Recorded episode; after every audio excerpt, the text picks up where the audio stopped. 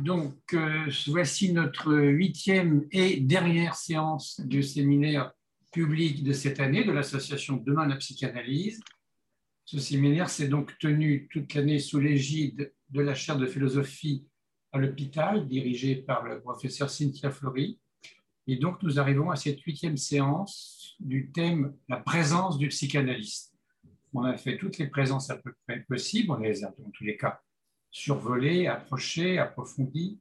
Et aujourd'hui, c'est une séance de conclusion, si on peut dire, retour au cabinet ou conquête ou reconquête, j'ai vu dans le texte, conquête ou reconquête de la cité. Voici donc l'enjeu, et je passe la parole à ces deux dames que sont Nathalie Nicolas-Elise, qui est en ligne là, et ensuite, je crois, si j'ai bien compris, suivra Alima Raoui. Je vous passe la parole. Merci beaucoup. Donc, euh, bonjour à tous. Là, pour resituer un petit peu, vu que c'est important pour, euh, pour boucler la boucle, en effet, nous, nous avons fondé cette association il y a un an et le thème que nous avions choisi dans ces moments-là d'il y a un an, c'était la présence du psychanalyste dans des questionnements où nous étions par rapport bien sûr à la place de la psychanalyse dans dans la cité, dans la société actuellement, mais aussi sur ce que pouvait être la présence physique avec ce bouleversement qu'a constitué en fait pour, euh, pour chacun, analysant ou analyste, cette espèce de, de, séisme quasiment de la pratique avec l'arrivée du Covid et le premier confinement. Donc là, nous allons chercher, Alima et moi, en fait, à, essayer de, parler de ce retour au cabinet, mais aussi retour à la pratique, en se servant aussi du fil directeur qui a animé tous ces séminaires, qui sont partis, en fait, du, travail du psychanalyste, c'est-à-dire euh, en temps de Covid, pour les premières séances, mais aussi en institution.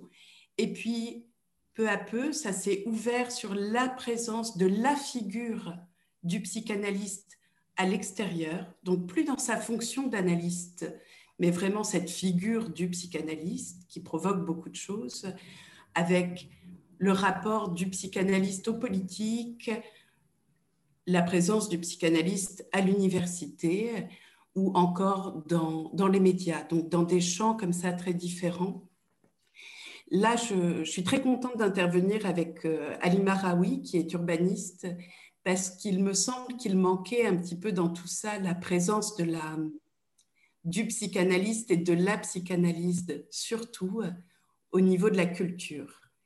Et voilà, c'est ce qui, marque aussi cette, euh, cette association. Je voulais en parler avant de, de donner la parole à, à Ali Marawi c'est que quand nous l'avons fondé, ce qui pouvait faire sa particularité, c'était justement une idée d'ouverture. D'ouverture finalement à tous ceux qui peuvent s'intéresser ou être intéressés, travailler ou être travaillés par la psychanalyse. Et en effet, nous sommes tous intéressés et travaillés par cela, que nous soyons analystes ou pas. Donc, je trouve que pour cette euh, séance de conclusion, c'est très, très intéressant que, nous soyons deux à intervenir sur cette idée du, dedans, du dehors, de, de comment le, le, Covid aussi est venu nous permettre de réinterroger ce que représente ce lieu du cabinet qui s'est retrouvé hors les murs, peut-être un certain temps, pour les analysants, pour les analystes, avec des, séances à distance et comment finalement le travail a continué. Et avec ce retour au cabinet, aussi ce, retour pour clôturer à la pratique de, euh, de ce que c'est finalement que le, que le transfert, qui est aussi une, forme de transport. Donc on va, on va filer ces métaphores-là durant, durant tout ce temps avec vous et euh, réfléchir en fait à ce que ce que c'est que ce lieu-là, ce lieu où, parce qu'il y a un psychanalyste, parce qu'il y a un analysant, quelque chose se passe, un lieu où, finalement tout le monde euh, est plus ou moins d'accord pour se dire que, que l'inconscient est là, qu'il peut s'y déployer et surtout que qu'on peut essayer d'y entendre quelque chose. Donc je passe la parole euh, à Madame Ali Maraoui, qui va comme ça euh, un petit peu, euh, elle, de son expérience de la, de la psychanalyse, de, son intérêt aussi pour cette discipline-là, ce champ-là, va, va, pouvoir nous, nous, donner son point de vue d'urbaniste sur ce thème qui est retour au cabinet ou conquête de la cité. Et juste avant, je vais juste faire un tout petit point sur cette, cette figure qui peut être un petit peu ce, ce, mot de conquête de la cité qui peut paraître un petit peu euh, conquérante. C'est une référence à Freud pas un Freud psychanalyste. Freud, c'est une référence à une rumeur que, que, les analystes connaissent où Freud aurait dit, en fait, sur le bateau, avant d'arriver dans le nouveau monde, et la question du monde d'après nous a tous beaucoup animés au niveau collectif par rapport au Covid, qu'est-ce que va être ce nouveau monde quand tout réouvrira Et Freud aurait dit, en fait, ils ne savent pas que nous leur apportons la peste. Lacan va, cette phrase daterait de 1909, il faut imaginer un Freud sur le pont du bateau, la statue de la liberté peu à peu se décide, se dessine aussi. Il est un petit peu hésitant, il n'a pas passé un bon voyage et il aurait dit ça à ses amis sur le pont, chose qui va être reprise en fait des dizaines et des dizaines et des dizaines d'années plus tard par Lacan, qui en dit Ils arrivèrent en vue du port de New York et de la célèbre statue éclairant l'univers. Ils ne savent pas que nous leur apportons la peste. Freud a-t-il dit ça ou pas? On ne le sait pas. Mais on, voit en effet que quand on s'aventure en terrain incognita, en terre inconnue, eh bien, on peut parfois, peut-être en tant que canaliste aussi, avoir peur de, de ce qui va pouvoir là surgir. Et la peste, peut-être pas, mais c'était une référence en fait à ce que les gens avaient amené en conquérant ce nouveau monde aux autochtones. Aux autochtones. Et on voit que c'est vraiment cette idée-là d'un inconscient qui pourrait être porteur de, choses qui, pourraient faire un petit peu peur, reste quand même très très présente collectivement, socialement dans, dans nos sociétés. D'ailleurs, les, les analysants, des fois, hésitent à dire qu'ils sont suivis, hésitent à dire qu'ils vont voir quelqu'un. Ils disent Ah oui, je vois quelqu'un. Et ils disent assez rarement, finalement, collectivement, qu'ils vont voir un psychanalyste. Donc, on voit comment, voilà, se, délimite ce qu'on peut dire dedans, à l'intérieur du cabinet, dans ce cadre-là, ce qui est entendable dehors, et avec l'idée que ce serait quoi cette peste finalement, à part euh, de la pulsion, une force, quelque chose de mystérieux qui pourrait être agissant à notre insu le plus souvent. Et en tout cas, ça raconte euh, le chemin. Le chemin, là, un trajet en, bateau pour Freud. Peut-être il a été malade. Et en tout cas, il arrive quelque part où il ne sait pas comment il va être accueilli.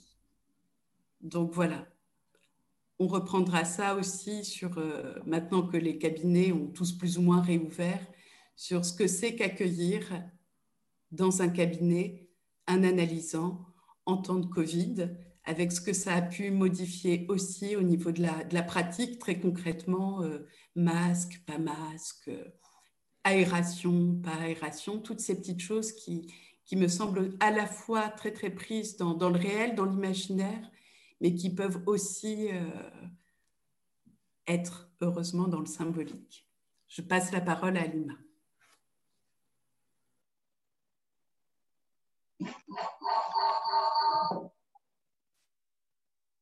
Merci beaucoup.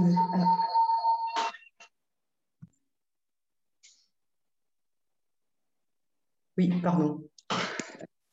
Merci beaucoup Nathalie Nicolaïdis pour euh, cette introduction.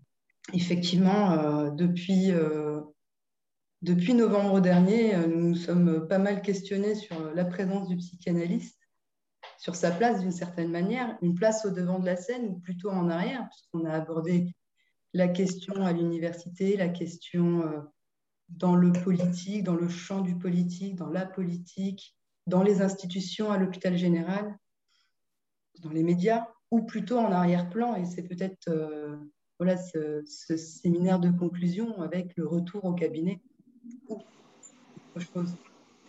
Durant ces, euh, ce qu'aujourd'hui il est communément accepté d'appeler le confinement 1, il me semble que le psychanalyste ne s'est pas arrêté. Il ne s'est pas arrêté de travailler, contrairement à une grande partie du pays, du continent et du globe. Euh, il n'est certainement pas reconnu comme un héros du quotidien, au sens alors suggéré. Pourtant, il fut lui aussi, comme tant d'autres, en première ligne, à sa manière. Sa pratique, son organisation se sont, à mon sens, trouvées bousculées. Mais pendant toutes ces semaines d'isolement, de rupture, l'analyste a continué son travail. Il a continué à recevoir ses analysants sous une autre forme. Mais eux aussi furent bousculés et bouleversés. Ils se sont réorganisés pour que malgré tout, le travail puisse se poursuivre, en maintenant peut-être d'une certaine manière un, écho de cette symphonie du quotidien qui brusquement est devenue très lointaine et même inexistante. Ainsi, le lieu euh, le cadre, les habitudes, l'environnement n'étaient plus les mêmes, mais la pratique n'est-elle pas restée la même? Maintenant, en France, nous vivons une nouvelle ère, celle d'un déconfinement 3. C'est euh, comme au théâtre ou en politique, hein, l'acte 1, le gouvernement 3 de Macron, même s'il n'en a pas fait 3, mais bon, les Gilets jaunes, acte 23, etc. etc. Nous voilà à nous interroger euh, sur le lieu le lieu de la présence du psychanalyste, avec cette question euh, fondamentale, retour au cabinet ou, et je dis reconquête de la cité, puisque je m'interroge euh, sur le retour au cabinet d'abord. L'analyste, a-t-il déjà quitté son cabinet? Peut-être oui, me diriez-vous.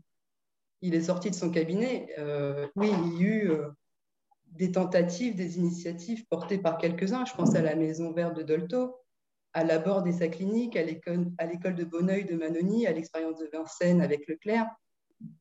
Mais la question que, qui continue à trotter, c'est est-ce que l'expérience analytique peut vraiment advenir ailleurs, si ce n'est dans le cabinet?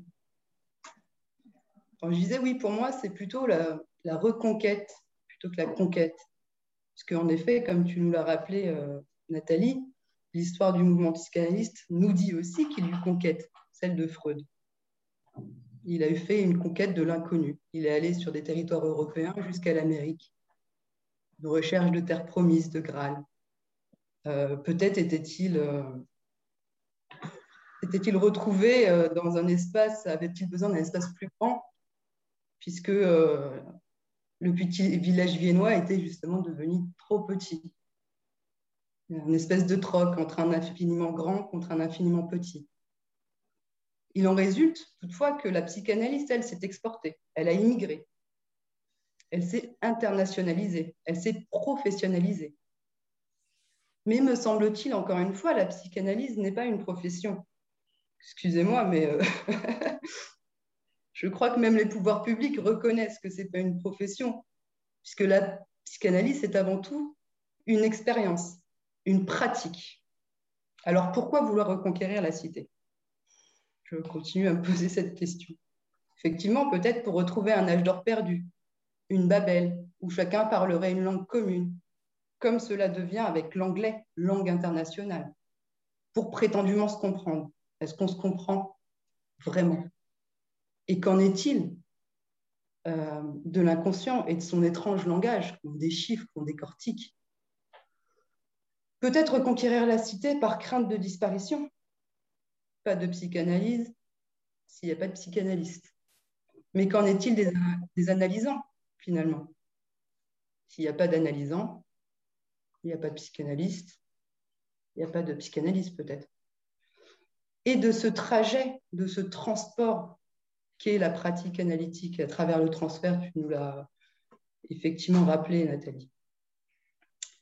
Peut-être reconquérir la cité parce qu'on euh, on se dit que c'est le bon moment oui, il y a eu le Covid, il y a eu le succès euh, phénoménal dans thérapie, et puis toutes ces questions qui émergent sur la santé mentale, la santé psychique, le prendre en charge. par les pouvoirs publics. Mais beaucoup de préoccupations. Et euh, ce qui va suivre là pour la suite, c'est pour moi un peu une tentative, une esquisse pour vous en dire plus de ce qui me préoccupe. La première chose, c'est que fondamentalement, je suis intimement, euh, pour moi, l'urbis, l'urbi, la praxis analytique, ils sont intimement liés. Peut-être parce qu'ils ont le sujet en commun. Ils lui permettent une expérience singulière. singulière. Habiter la cité, c'est certes être dans un collectif, mais c'est aussi d'être dans le commun. Et peut-être serait-ce aussi la possibilité d'être à soi librement, loin des regards, des jugements, des injonctions, d'un dedans restreint, anonyme parmi des anonymes. Dans ce dehors, il y a une ouverture. Une ouverture pouvant amener à la rencontre, à rencontrer sa singularité, ou tout du moins à essayer. Cela étant, ça paraît euh, de plus en plus délicat, euh, alors que les distinctions de nos territoires, les distinctions ville-campagne s'estompent. C'est la grande. Euh, ce qu'on verrait en premier lieu. Les distinctions ville-campagne s'estompent avec ce que je, considère comme étant un fléau. C'est l'étalement urbain.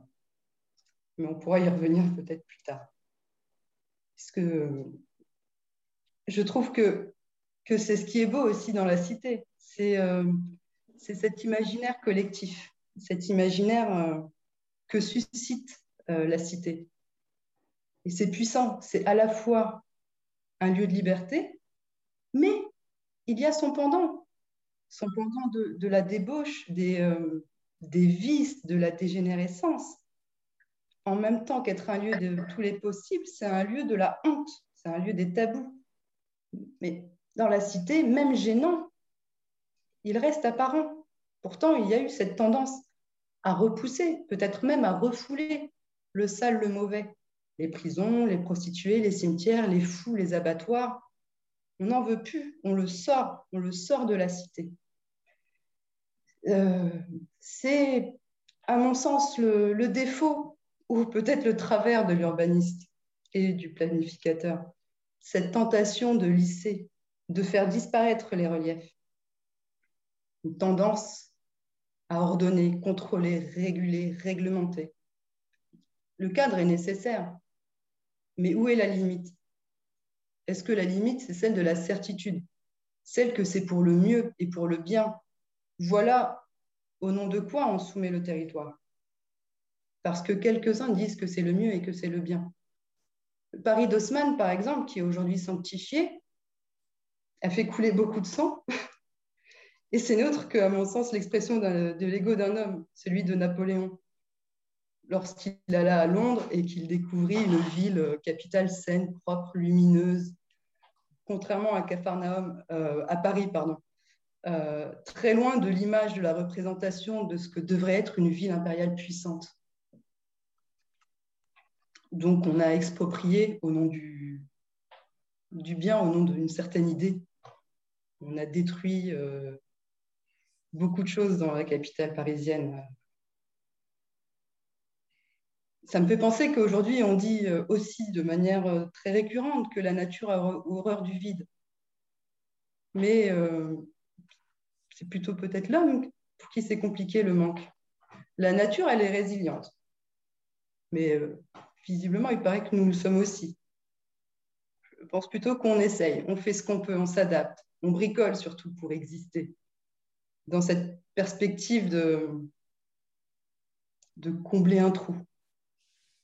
Le concepteur de la cité, je peux les énumérer, hein, l'urbaniste, le planificateur, l'architecte, le développeur, le programmiste, le constructeur, ça fait beaucoup, beaucoup de monde, ont pour rôle de rationaliser, rationaliser l'espace, fonctionnaliser les lieux, conditionner les usages, créer des, des, typologies, obtenir une unité.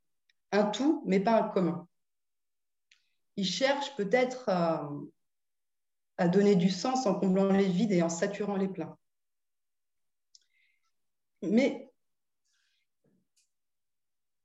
pour moi, il y a quand même un, chemin. Et euh, le chemin vers la psychanalyse passe par la cité Foucault a plutôt écrit que de l'homme à l'homme vrai, le chemin passe par l'homme fou. Il y a peut-être un lien là-dedans. Mais être urbaniste, à mon sens, c'est penser la ville, non pas comme objet, mais comme sujet. Donc, d'une certaine manière, on ne peut pas être urbaniste. Ce n'est pas une profession, c'est autre chose. Comme pour l'analyste, ça pourrait être une pratique qui n'existe que par le travail, la mise au travail, au travers de l'enseignement constant de l'expérience. Et avec l'urbanisme et l'urbaniste, le fait d'être urbaniste, moi je constate un glissement de signifiant. On est passé de penser, penser la cité, penser la ville, penser l'urbain, à faire, à fabriquer de toutes pièces et reproduire à foison les villes nouvelles, euh, les mêmes tours partout. on n'arrête pas les centres commerciaux, boum, boum, boum, boum, boum, partout. Mais malgré tout, je crois que l'urbanisme, il est en quête, euh, l'urbaniste, il est en quête de sens et il remplit ses trous. Des trous dans lesquels il projette un tas de fantasmes. Avec ce que j'ai dit, euh, des tours toujours plus hautes et des zones euh, vidées des indésirables. Tout ce qu'on ne veut pas, on le met dehors. Et ça n'est plus notre affaire. Mais tout de même, il paraît difficile de faire sens avec du mou, même si les tours, c'est du dur, mais c'est mou pas de consistance. Donc en cela, être urbaniste me paraît euh, impossible, avec cette tendance à imposer une, imposer une vision, une pensée, une conception. Et on est euh, encouragé d'autant plus puisque nous sommes le spécialiste. Donc nous sommes supposés savoir mieux que quiconque, que qui, mieux que, que l'autre, que quiconque, j'arrive pas à le dire, que quiconque, voilà. Je... Euh, ce qui fait commun. Donc pour moi, mon expérience, c'est qu'à un moment, euh, mon train a déraillé. Il est allé vers les lieux de déplacement. Il est allé euh, dans les lieux d'attente, de passage, les gares, les stations, les lieux de transport qui mènent quelque part au lieu de fabriquer la cité en niant ce qui coince, d'une certaine manière, je suis allée du côté de ce qui coince, donc tout du moins de, ce qui fait nœud, de ce qui fait lien. Je suis allée euh, du côté du réseau de transport en commun. Ou est-ce que c'est le réseau de transfert en commun? Voilà, c'est bien du fait de, tout ce que je viens de dire que que j'ai cette tendance à faire lien entre cité et psychanalyse. La cité, pour moi, c'est la ville, c'est la métropole européenne, c'est la, elle est cosmopolite. Mais euh, c'est un peu euh, le parallèle, c'est euh, le cabinet, c'est le cabinet du, de l'analyste. C'est ce qui se passe entre l'analysant et l'analyste. On ne comprend pas toujours ce qui se passe c'est pas toujours ce qui se dit. On ne sait pas trop ce qui s'y fait. C'est un territoire sans limite, pourtant, apparemment. Mais il y a bien un cadre, il y a des frontières, et ce n'est pas que des frontières euh, physiques en dur. Euh, c'est un lieu où les rêves peuvent s'accomplir, les désirs euh, émerger. Et comme dans la cité, parfois, ben, on suffoque, ça étouffe, on se cogne, ça insupporte, on est coincé, c'est plus assez, c'est pas assez, c'est trop. Mais quand on, quand on s'approche, quand on s'arrête un peu, quand on tend l'oreille de ce brouhaha, ben, il se dégage quelque chose, certainement quelque chose du sujet. L'inconscient, ben, lui aussi, il s'arrête jamais. C'est le, le, héros du quotidien, finalement. C'est celui euh, qui ne s'est pas arrêté pendant les confinements successifs. Il turbine toujours, il est toujours au travail, comme le métro ou l'épicerie qui, euh, qui sont ouverts 24 heures sur 24 ou presque.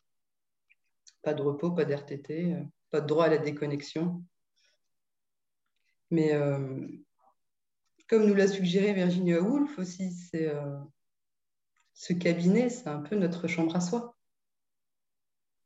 par rapport à l'opposition avec ce dehors, à l'extériorité. Il s'agirait d'avoir un dedans, un dedans de l'intériorité, de l'intime, pour nous inviter à nous décaler. Et je trouve que la, ville nous, invite aussi à ça. La cité nous invite aussi à ce fameux pas de côté analytique. Et je me pose donc la question, est-ce que c'est pas cet espace du travail analytique, le temps de cette cure, qui nous permettrait d'habiter notre histoire, notre histoire en relief, en trois dimensions La cité, elle se fait, elle se défait, elle se refait, parfois au même endroit, parfois ailleurs. L'histoire nous le montre.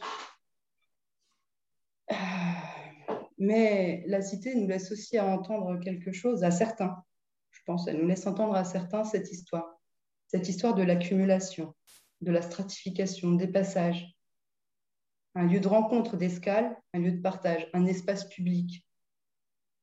À ne pas penser l'espace public comme on peut le, vivre aujourd'hui ou par endroits.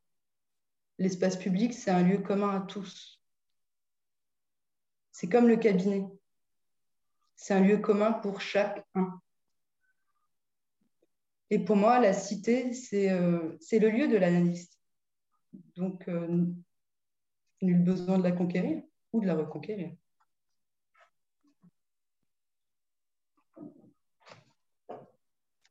Nathalie, tu veux compléter? Alors, là, c'est très intéressant, je trouve. Euh,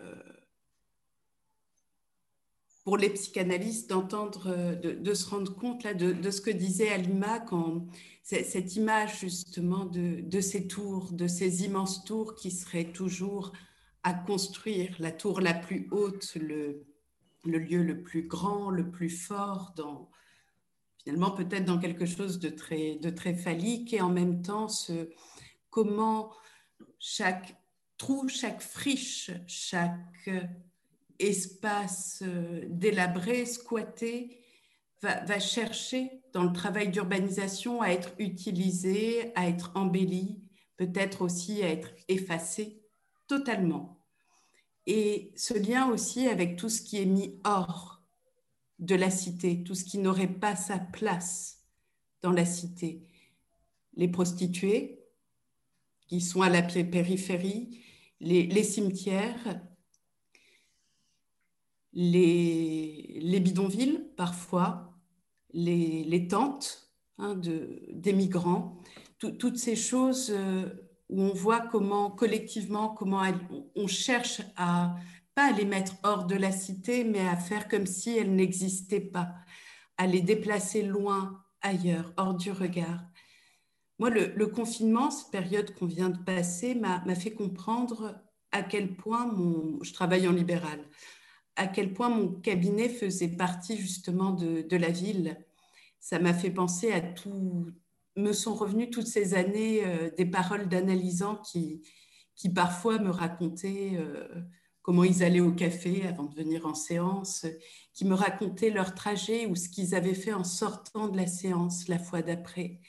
Et tout d'un coup, je me suis dit que, ce, ce, tout petit lieu géographique était bel et bien dans la ville et que justement c'était un lieu où pouvait être amené ce que, ce que nous portons tous en nous, c'est-à-dire euh, tout ce qui serait sale pour la ville, du sexuel, de la mort, un peu de folie, tout ça, finalement, a peut-être une place dans la ville et ne peut pas être mis dehors parce que c'est ce qui vient se, déployer euh, dans les cabinets, dans les mots de, de, chaque analysant, chacun à sa manière, chacun avec son style, chacun avec sa langue, son langage. Et je me suis aussi rendu compte finalement que, que ce que je vivais jusqu'alors comme un, comme un chemin, on va dire, plutôt temporel, hein.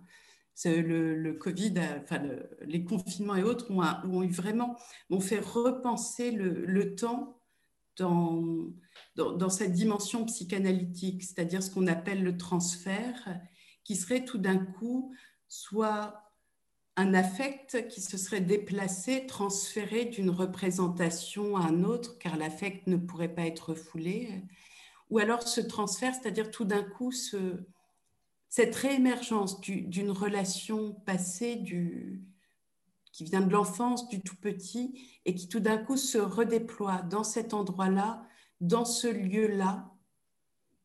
Et ce lieu, finalement, c'est, je crois, le, psychanalyste qui l'occupe dans sa fonction. Parce que oui, le cabinet, euh, c'est l'endroit où le psychanalyste a cette fonction-là, cette fonction peut-être de, de permettre qu'un espace existe un espace où peut se dire, se déployer à l'abri des regards. Ben, tout ce qu'il y a en soi d'obscur aussi, de, de, tabou, de, de sale, hein, d'intime, de, de, profondément vivant, parce que c'est ça le vivant, c'est des sécrétions corporelles, c'est c'est de la pulsion. Ce, truc-là, en plus, la pulsion est ce qui pousse vers l'autre à l'extérieur sans arrêt, qui vient faire symptôme quand ça ne peut pas. Et vraiment, cette question de la présence de l'analyste, ben, je crois que c'est ça, dans, la cité, dans cette ville-là, c'est de permettre qu'à certains endroits, ça, il y a un lieu qui, qui existe parce qu'il y a des murs, mais surtout, il y a quelqu'un qui y est... Euh, parfois toute la journée, et qui vient accueillir d'autres personnes qui sont en chemin de quelque chose. On ne sait pas trop de quoi, mais qui sont prêts à ce voyage-là, vers une terre inconnue. Bon, le psychanalyste est censé juste savoir en fait qu'il va y avoir de la terre inconnue à un moment de temps, que, quelque chose va, va se dire, va se déployer et que ça a à voir avec, euh, avec l'inconscient. Par contre, c'est vrai que quand on parle à l'extérieur, en disant qu'on est psychanalyste. Ou... Ben, c'est un peu Freud sur son bateau. ça se trouve, il a, il a passé euh, trois semaines à vomir euh, et avoir mal de mer. Pas très envie d'aller aux États-Unis. Et puis il dit à ses copains sur le pont Ah merde, ils savent pas qu'on leur apporte la peste. Là, on ne sait pas. Il en a peut-être marre, marre, marre. Mais nous, euh, un siècle plus tard, un peu plus, plus d'un siècle plus tard, on a l'impression qu'il dit ça en tant que psychanalyste. Donc c'est vraiment, je pense que la, la conquête de la cité, s'il devrait y en avoir une, c'est toujours faire attention de, savoir que le psychanalyste, de toute manière, à l'extérieur, n'est qu'une figure du psychanalyste. Il n'est pas dans sa fonction d'analyste, c'est juste un ancien analysant ou toujours analysant s'il refait une tranche, qui parle quelque part et qui parle à partir pas d'un savoir, mais de, de cette expérience-là, qui est une expérience singulière, c'est-à-dire aller quelque part, rencontrer un psychanalyste, par le transfert, y vivre quelque chose. Et voilà, peut-être que, le Covid a vraiment mis cet éclairage sur, euh, sur cette notion de lieu qui est, bien sûr un lieu géographique. Le chemin est très important, mais le chemin symbolique aussi. Hein, euh, savoir comment un patient atterrit chez cet, cet analyste-là, ça vient déjà en dire tellement. Est-ce que quelqu'un va arriver parce qu'il a eu un numéro ou qu'il a vu quelque chose qu'il l'a capté déjà dans le transfert et il va arriver à cet endroit-là, prendre un premier rendez-vous et déjà en investissant ce lieu-là, ce lieu géographique, mais pas seulement ce lieu où il y a une adresse, c'est-à-dire le nom d'une rue, le nom d'un analyste. Et là, avec le Covid, tout d'un coup, ben, c'était plus possible. C'est-à-dire que les, rendez-vous euh, se sont faits à distance et pas à distance en étant pensés parfois en analysant déménage. Donc, il va y avoir toute cette préparation du déménagement on va pouvoir parfois peut-être proposer de continuer la cure euh, à distance par téléphone. Et là, ça ne s'est pas passé comme ça. Ce qui s'est passé, c'est que tout d'un coup, on a su, confinement 1, que bon, fallait fermer les cabinets.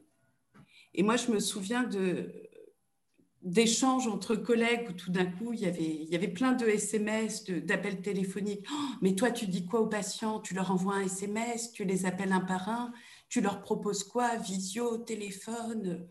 Tout le monde était pris là-dedans où tout d'un coup, il fallait, je ne sais pas, trouver des trucs, euh, tout repenser, soi-disant. Et en fait, avec du recul, je me dis que ce qui était intéressant, c'est que je n'ai pas entendu un seul ou une seule de mes collègues s'interroger sur euh, l'idée de fermer sa pratique.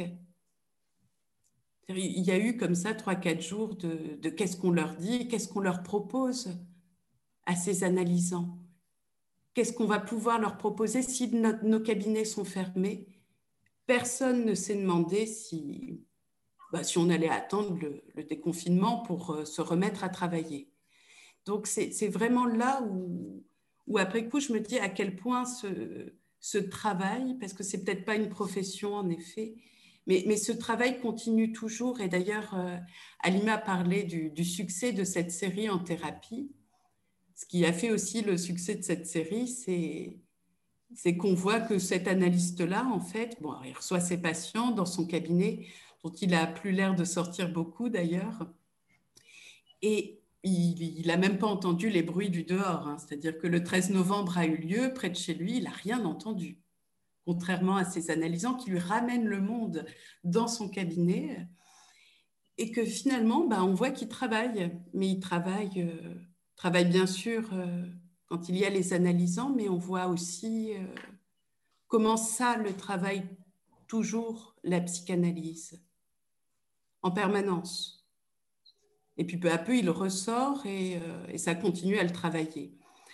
Et là, voilà, il y, a eu aussi, je crois, cette chance de, vivre ça avec les analysants, c'est de, de pouvoir les, les écouter ailleurs, c'est-à-dire que d'habitude, c'est cet espace et cette unité de temps, d'action par la parole et de lieu comme au théâtre.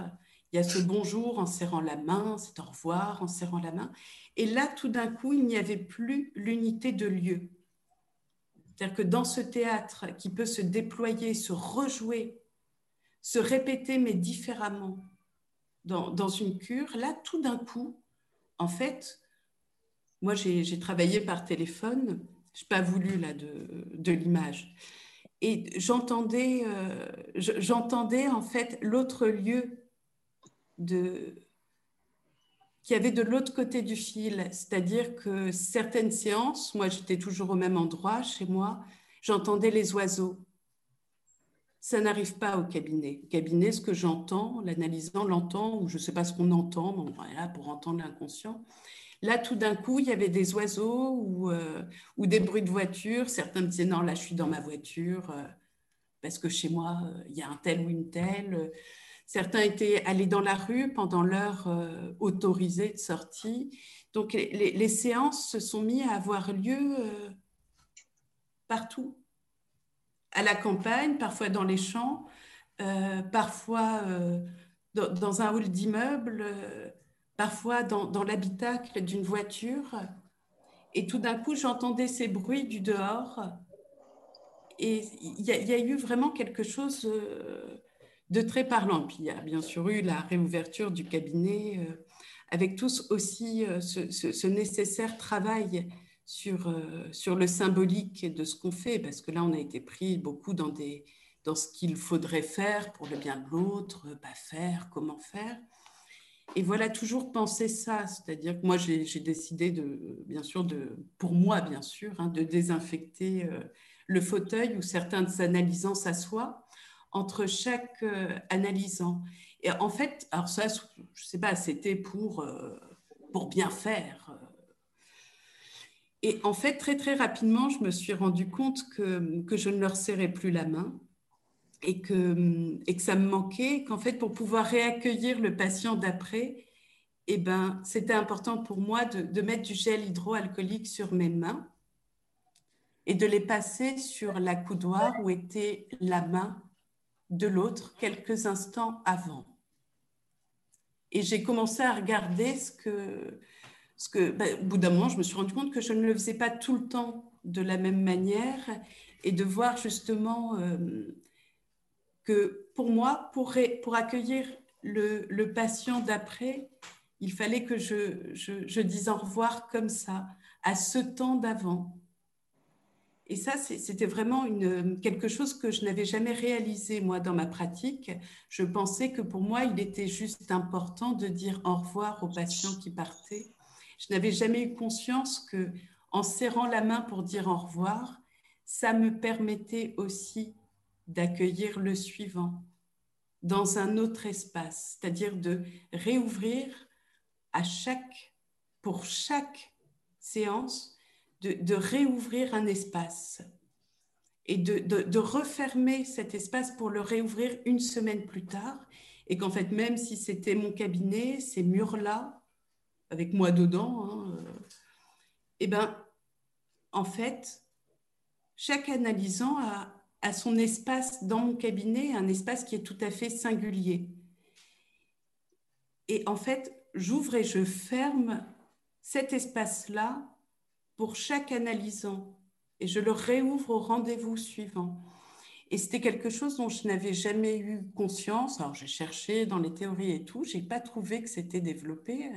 Et je me dis voilà, peut-être qu'à la faveur de, du Covid, il y a des, nouvelles choses à penser aussi en termes de, de chemin, du chemin géographique VS le chemin temporel euh, dans lequel on est embarqué par le transfert, hein, où tout d'un coup s'actualise quelque chose euh, qui a été un jalon sur une route, un jalon du passé, et que là, voilà, il y a, y a encore du boulot en fait.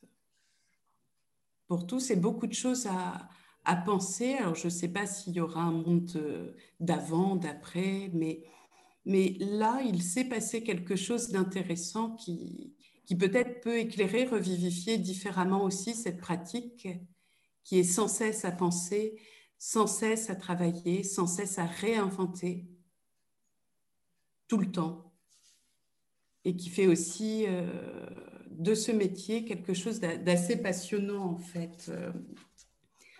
Donc voilà, j'avais envie de, dire tout ça. J'ai certainement oublié des, choses, mais je vous remercie pour votre attention. Et puis voilà, c'est vraiment cette question du, chemin. Qu'est-ce que c'est que, que ce chemin dans lequel on s'embarque avec un analysant et où on ne sait jamais tout à fait, en effet, euh, ce qu'il va advenir, ce qu'il va survenir.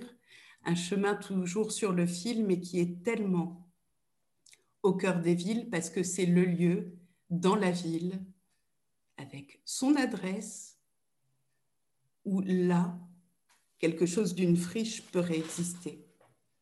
Quelque chose, un espace ouvert, tellement ouvert que, que là, il ne s'agit plus de, de boucher les trous, de construire, de mettre dehors. Il s'agit d'essayer d'accueillir quelque chose de l'autre et de soi pour qu'après, quand on est tous dehors, hein, dans la cité, dans nos interactions, le, sujet existe. Voilà, grâce à cette expérience-là. Je vous remercie tous Écoutez, pour votre attention. Merci à toutes les deux, parce qu'au fond, à la question, vous y avez répondu à votre manière. Euh, Monsieur Lucas, je pense qu'on ne vous entend pas. Ah, vous m'entendez là? Non? Si. si. Euh, vous avez répondu. Je vous dis, je vous remercie toutes les deux parce que vous avez en fin de compte. Monsieur Lucas, on ne vous entend pas là. Euh, si, si, moi je l'entends très bien. Si. Attends, tu vas chercher Philippe bah, Si, moi, nous on vous entend tous les cas. On entend très bien, oui. Oui. Et, Philippe, on n'entend pas. On n'entend pas. On va être sauvé par Philippe Moniz. Ah, ça y est, c'est ça. C'est ça, ça, Ah, ça y est. Ça y est, vous l'entendez là? Ça y est, oui. Pardon. Des soucis techniques. D'accord. Qu'est-ce que c'est que cette main là? C'est la main d'Alima. On est la main de on, on est. D'accord. En fait, Alima et moi, nous sommes sur deux écrans différents, mais le même lieu. On est côte à côte. Alima est donc à 20 cm de moi. Non, je voulais vous remercier de cet euh, angle d'attaque tout à fait original parce que vous avez répondu à la question. Euh, retour au cabinet ou de la cité, vous avez répondu que c'était le cabinet qui était lui-même dans la cité. Mm. Il est déjà dans la cité. Donc, ce n'est pas ou bien ou bien, c'est le cabinet de l'analyste dans la cité. Il y est déjà, il est là. Oui, il est là. Voilà. Il n'y a peut-être pas conquête de la cité, mais il y a peut-être un petit peu à, reprendre cette question qu'on est bien dans la cité. Alors, qu'est-ce que, pourquoi on ne le sait pas? Pourquoi on ne le sait pas ou d'autres ne le savent pas? Je vais dire un petit mot pour conclure à la fin, deux, trois minutes avant la fin. Pourquoi, pourquoi on ne le sait pas? Pourquoi on oublie qu'on est dans la cité? Mmh. rien à voir, on est dedans. Voilà, c'était la transition. Oui, allez-y, dites-moi, je me tais là. Quelqu'un veut-il euh, dire un mot? Une question? Mais est-ce qu'un psychanalyste, quand il sort de son cabinet qui est dans la cité, reste psychanalyste? Ou est-ce qu'il devient un citoyen? Citoyen qui pratique la psychanalyse, mais un citoyen.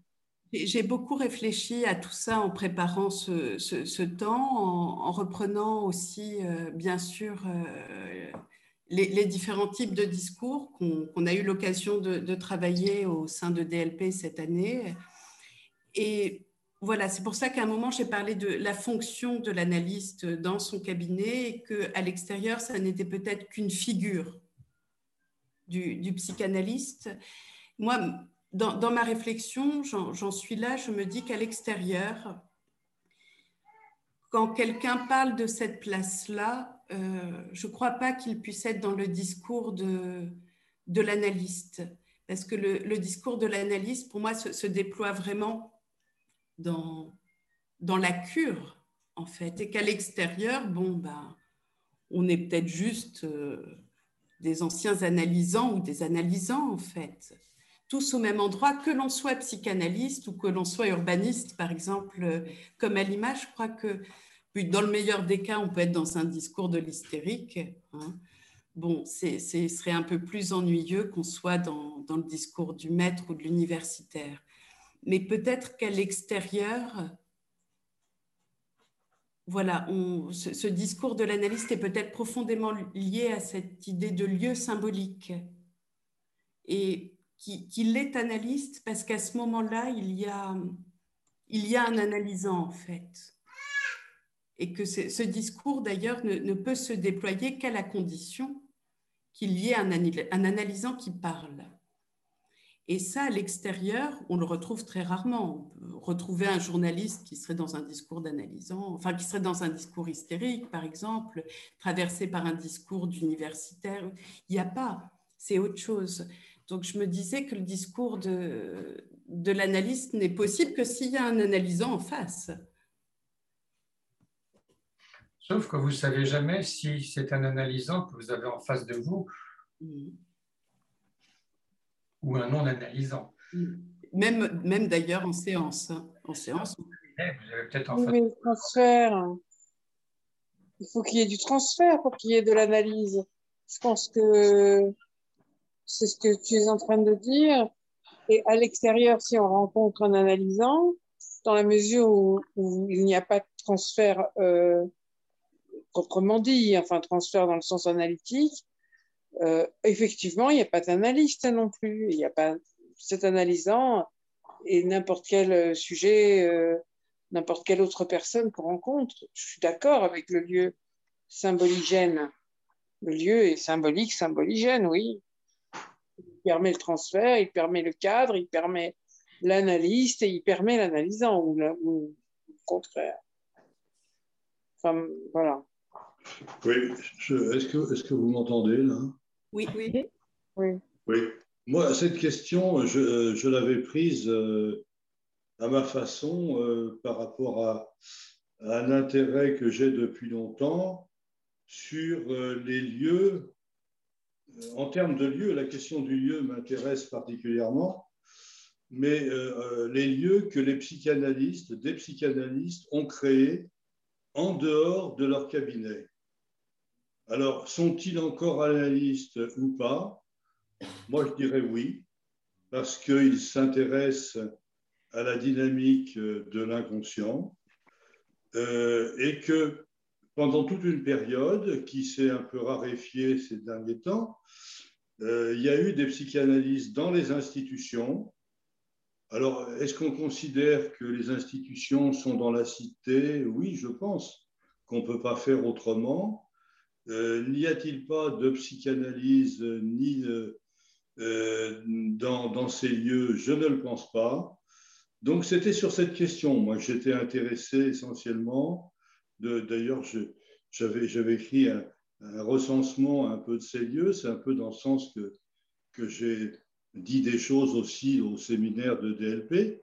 Mais euh, j'ai l'impression que là, vous semblez dire que. Ne sont pas évoqués, ces lieux. quoi. C'est où le cabinet de l'analyste? Est-ce que c'est le, le, La cité dans un sens très large, mais tous ces lieux très spécifiques qui sont quand même des lieux de la psychanalyse, j'ai l'impression que vous n'en parlez pas.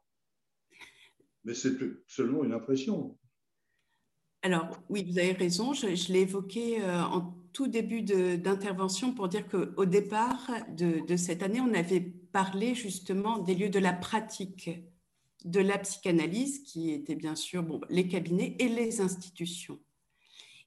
Donc, cabinet, là, je l'ai employé au sens euh, large, c'est-à-dire un endroit où le cadre fait qu'il va pouvoir y avoir une prise en compte du transfert, son maniement et en tout cas une, où il est entendu qu'il y a de l'inconscient. Ce qui ne va pas être le cas, par exemple, à l'université ou, euh, ou, dans les médias sur des plateaux télé.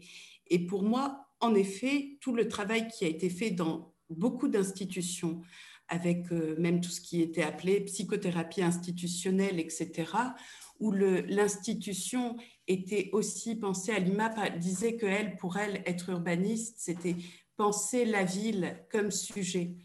Moi, j'ai eu la chance de, pouvoir euh, être dans des lieux comme ça, institutionnels, où l'institution était pensée aussi comme sujet. Et là, bien sûr qu'il y avait de la psychanalyse, et très fortement.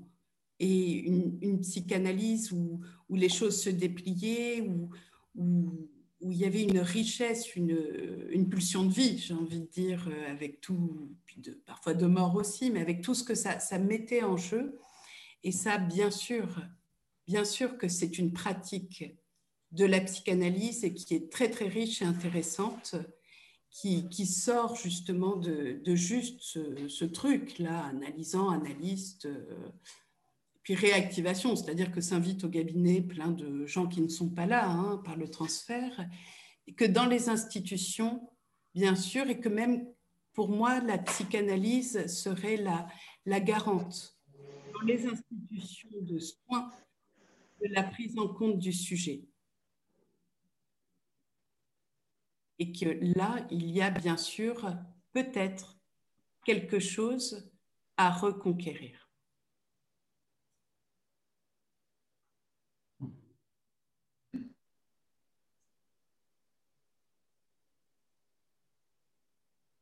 Eh bien, il y a du boulot. Hein.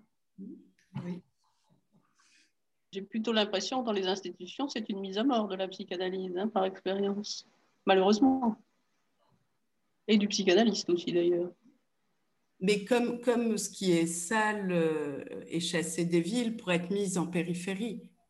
Mais ça ne marche jamais tout à fait. D'ailleurs, regardez les, les camps de, de migrants dont, dont, on essaie de se débarrasser, mais ils refleurissent sans arrêt. Donc, euh, moi, cette, cette chose de, de chasser le, la psychanalyse des, des institutions, on sait bien de toute manière que l'inconscient continue à exister tout le temps, partout, sans arrêt, euh, c'est ce qu'Alima disait, et que il ne suffit C'est là quelque chose qui me pose problème, c'est-à-dire chasser la psychanalyse des institutions. Euh, euh, les institutions, c'est peut-être trop général de, poser les choses comme ça. Mais effectivement, il y a des Valérie parle d'une institution qu'elle connaît bien, dans laquelle elle est, et c'est difficile parce qu'il y a des institutions qui n'ont pas été euh, créées pour les psychanalystes ni par les psychanalystes. Donc c'est d'autant plus difficile euh, d'y exister, euh, surtout que la plupart du temps, on y existe en tant que psychologue. Et, là, il y a une espèce de, hiatus complexe dont on voit bien le malaise en ce moment, puisqu'il y a, des, manifestations des psychologues qui sont malmenés dans, par rapport à ça quand ils veulent se référer à la psychanalyse. Mais ça, ce sont les institutions, euh, les institutions, on pourrait, comme l'hôpital d'ailleurs, l'hôpital dans lequel euh, des psychanalystes euh, se sont, se sont introduits ou ont été amenés, sollicités. Mais moi, l'intérêt, enfin, ce qui, est ce qui m'intéresse en définitive, c'est la question de, des psychanalystes urbanistes, c'est-à-dire ces psychanalystes qui ont créé des lieux pour la psychanalyse et pour essayer d'y pratiquer quelque chose qui n'excluait pas la psychanalyse dans le cabinet, mais qui en était même avec, qui était même en lien avec la psychanalyse dans le cabinet, mais qui était, qui était une pratique différentes dans des lieux créés par eux-mêmes. Alors effectivement, il y a du boulot parce que beaucoup de ces lieux actuellement ont eu les pires difficultés. Pour certains, ils ont disparu, mais pas tous. Mais je ne pense pas que ce soit quelque chose euh, du passé. Euh, mais euh, voilà, c'est cette question qui m'intéresse, c'est quand le psychanalyste crée du lieu. Psychanalyste urbaniste, alors pour répondre un peu à, Lima. Euh, oui, mais c'est le psychanalyste qui crée le lieu, il, il, est à l'origine de cette formation. Mais en fait, ça se délite dès lors qu'il meurt, en fait. Moi, ça me fait penser par exemple à Le Corbusier ou à Goldfinger, euh, euh, l'équivalent anglais, euh, anglais de Le Corbusier, à peu près à la même époque, qui, qui avait des, des désirs de, de faire vivre tous ces anonymes ensemble, d'arriver à un lien, de créer quelque chose d'autre que juste des grands ensembles sans forme, sans âme, sans être. Euh, c'est l'urbanisme utopique, d'une certaine manière, c'est ça. Donc, ils ont construit euh, le Corbusier, la Cité radieuse à Marseille. Goldfinger, il a construit euh, Trellick Tower et Balfour Tower à Londres. Ils sont morts. Alors, bon, ce pas des lieux à proprement. Enfin, cela dit, Goldfinger a habité dans, dans ces tours une bonne partie de sa vie, après la construction, jusqu'à sa mort. Mais quand ils sont morts, malheureusement, ça a perduré, euh, dans le cas de, de Tower, par exemple, ça a perduré, ça a, ça a continué à être un logement social, un logement qui accueille tous avec... Euh, c'était une vue imprenable sur Londres, en fait. Les dix dernières années, ce qui s'est passé, c'est que bah, euh, ça a été pris pris par les développeurs. Donc aujourd'hui, ces, logements euh, d'une qualité architecturale, d'une qualité sur d'un plan euh, de cheminement exceptionnel, euh, d'une qualité de construction aussi exceptionnelle et qui, mettent, qui veulent dire quelque chose. En tout cas, pour moi, ils, portent un sens. Eh ben, ont été rachetés par ces développeurs et sont devenus des appartements de luxe. Euh, je ne dis pas que les, lieux créés par les psychanalystes urbanistes sont devenus euh, des lieux de luxe, mais ce qui se passe, c'est que finalement, ils sont morts, ils ont disparu. Et comme c'est porté par un seul homme, la difficulté de, continuer à soutenir cela devient euh, trop difficile et elle se délite, mais elle continue. Jamais C'est vrai, c'est vrai, mais ça, c'est ce que vous posez, c'est la question de, de la transmission. Euh, mais euh, il ne faut pas oublier que les psychanalystes il, arrive à un certain nombre de gens cette expérience désagréable que leur analyste peut mourir à un moment qui n'était pas prévu comme tout le monde. Mais euh, les créateurs de lieux, de ces lieux dans la ville pour la psychanalyse, bah non, pas. Je pense que oui, ont eu du mal à, continuer d'exister euh, parce qu'en fait, la, concurrence, d'une certaine manière, est, est, rude, mais elle n'est pas impossible. Ils continuent à exister, mais ils n'ont plus cette, euh, cet éclat. Je crois qu'il n'y a plus cet éclat. Euh, peut-être que certains analysants, lorsque leur analyste meurt, euh, bah, ils laissent aussi tomber et puis peut-être qu'ils vont aller faire du TCC parce que c'est trop douloureux de continuer. J'en sais rien du tout. C'est juste une question comme ça. Mais, euh, mais peut-être que d'autres vont continuer et il y aura toujours d'autres pour continuer. On critique par exemple, enfin à juste titre, mais les, mastodontes, les centres commerciaux, qui maintenant d'ailleurs sont en périphérie des villes, donc, euh, c'est encore une autre manière de, concevoir l'espace euh, urbain. Ils sont en périphérie, ils ont créé euh, la pauvreté, d'une certaine manière, des petits commerces, du centre-ville, des bourgs, etc. Mais malgré tout, il y a quand même encore des, quelques bouchers, quelques fleuristes, etc.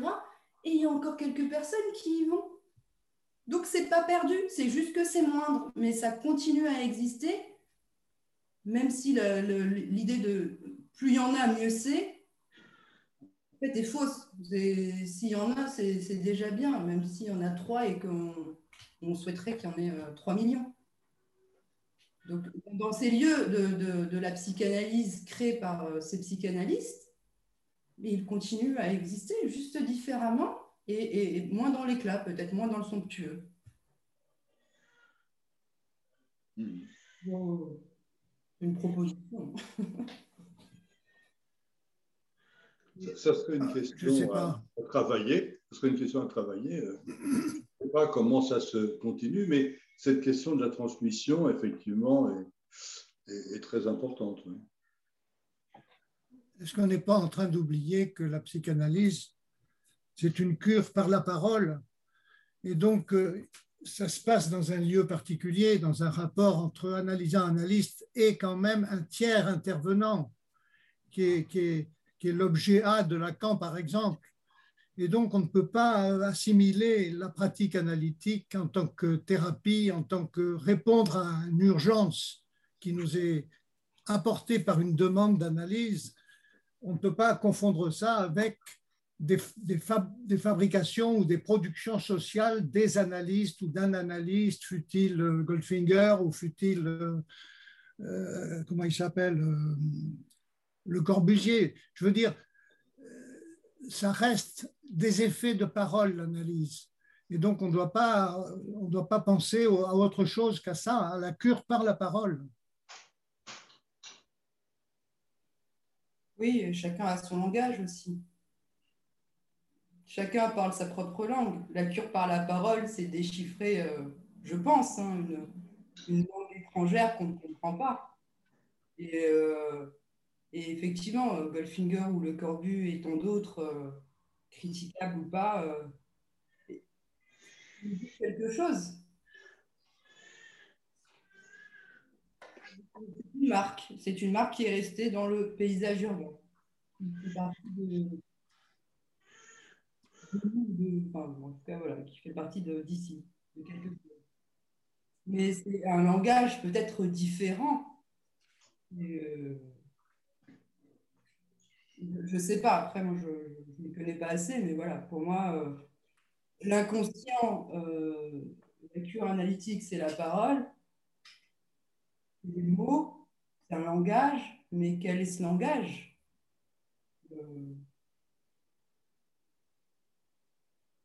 Quelle langue il parle, l'inconscient? On peut tous parler français et euh, ne pas dire la même chose.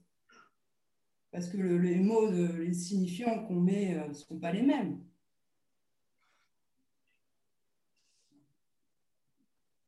Jacques Roussy, est-ce que tu veux dire que le lieu a une importance secondaire par rapport à cette cure par la parole. Le lieu est vraiment quelque chose de secondaire. Le, le lieu de l'analyse, c'est quand même un rapport entre une demande et un savoir analytique. Et donc, euh, euh, Freud euh, pratiquait des analyses dans les bois, en marchant. le cabinet, en tant que strict setting analytique tel que les Anglais l'ont institutionnalisé, où les, analystes anglais gardaient toujours le même costume pour pas induire sur l'analysant des effets, tout ça. Ça, c'est effectivement un peu secondaire. Et il y a des analyses qui, une fois que le transfert est enclenché et amorcé et que l'analyse est réellement en cours, se traduisent par des, rapports téléphoniques ou des rapports euh, euh, par médias et qui sont tout à fait efficaces, qui conduisent à la satisfaction de fin de cure.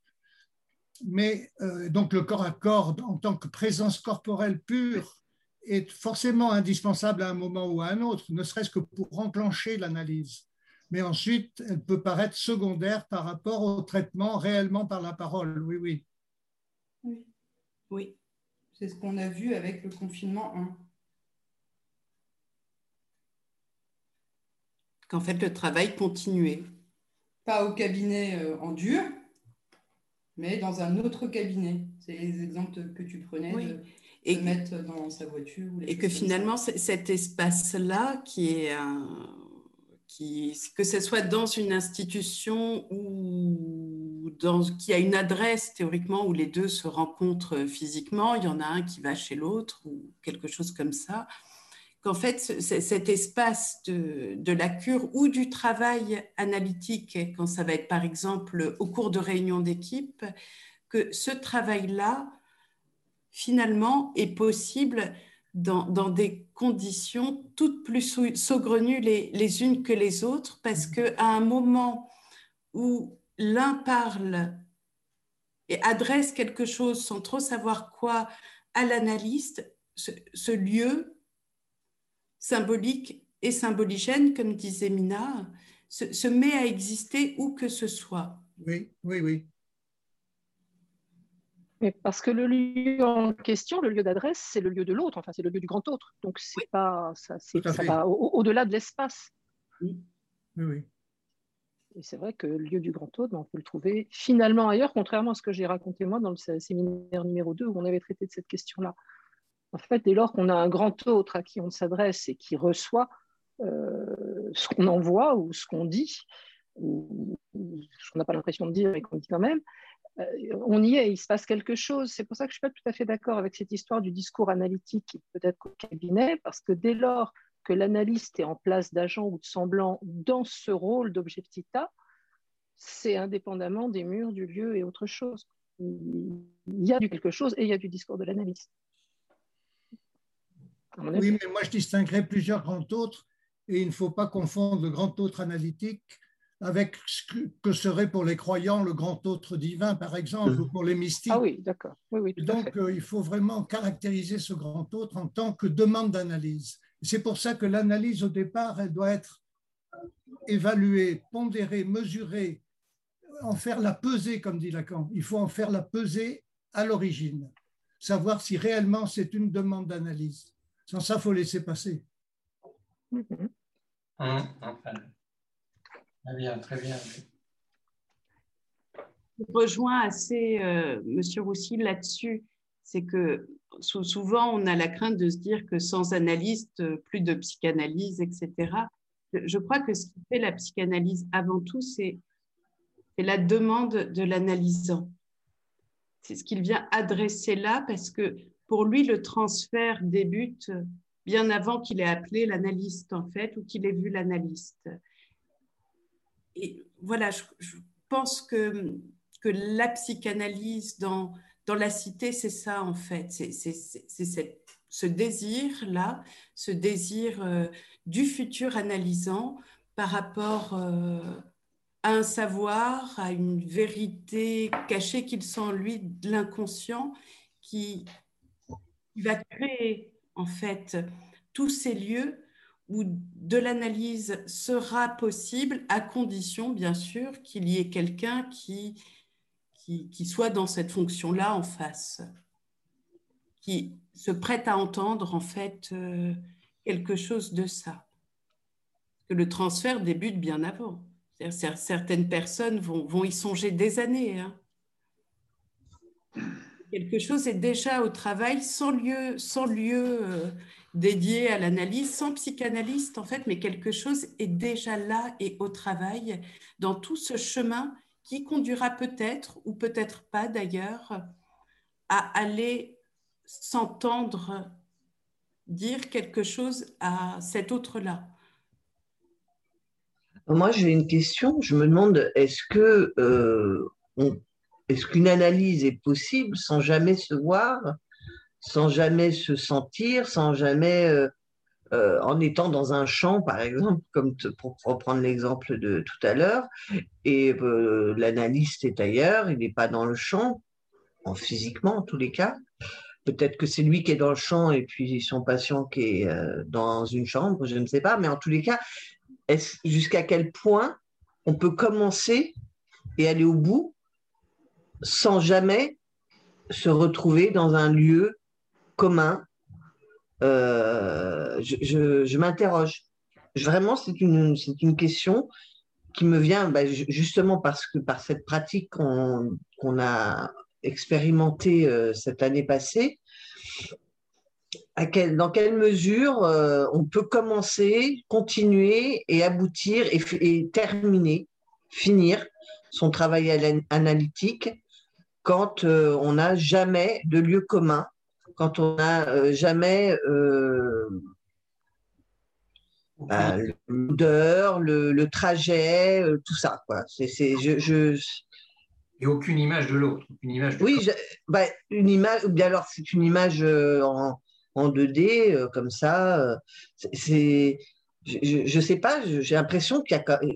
Alors, c'est, c'est vraiment une impression parce que je ne peux pas dire que j'en ai fait l'expérience, mais je me demande s'il n'y a pas une limite quand même et s'il n'y a pas une nécessité à rendre, je reviens sur cette question que j'ai déjà évoquée euh, du côté organique aussi qui existe dans le transfert, dans le travail, dans tout ça. Quoi. Moi, pour avoir, j'ai moins eu cette, inquiétude-là que certains collègues, euh, en plus quand j'ai choisi que le téléphone, parce que j'ai travaillé plusieurs années sur des lignes d'écoute et en fait, j'ai cette expérience-là, il y a tellement d'organique, justement, euh, juste dans un appel téléphonique. Et il y a quelque chose, en plus, au de, la pratique, qui, se pose complètement différemment quand les corps ne sont pas en présence, avec un, investissement de ce qu'est la voix. L'objet et, une écoute voilà, de, des silences qui vont être très différents parce que les silences ne vont pas être tenus par la présence physique euh, de, de l'un et de l'autre. Et au contraire, moi, je trouve que dans cette pratique à distance, quand il, moi, l'image me dérange, hein, mais quand il n'y a pas l'image, euh, il y a pour moi quelque chose qui est profondément organique parce que c'est toujours gardé à l'esprit, en fait, que là, tout d'un coup, euh, on se parle à l'oreille. Donc, on est dans une proximité physique, quel que soit le lieu, qui est excessivement forte avec l'outil téléphone. C'est-à-dire que c'est très rare que quelqu'un nous parle, que quelqu'un qui ne soit pas dans, une proximité affective nous parle à l'oreille. Et là, voilà, il y a eu en effet des débuts de, dans ma pratique qui se sont faites au téléphone, pour certaines qui continuent par téléphone. Et j'ai dû en effet investir cette corporéité-là, qui est de, ce qui se donne à entendre en fait du corps de l'autre, parce que l'émotion transforme la voix. On entend la respiration de l'autre, on entend toutes ces choses qu'on n'entend pas forcément au cabinet. Alors au cabinet, on a tous les autres sens qui sont en alerte, l'odeur, euh, la, vue, le, toucher quand on se serre la main. Mais quand il n'y a plus que la voix, donc même plus l'image, plus que la voix, il y a en même temps quelque chose qui est très, très, plus corporel.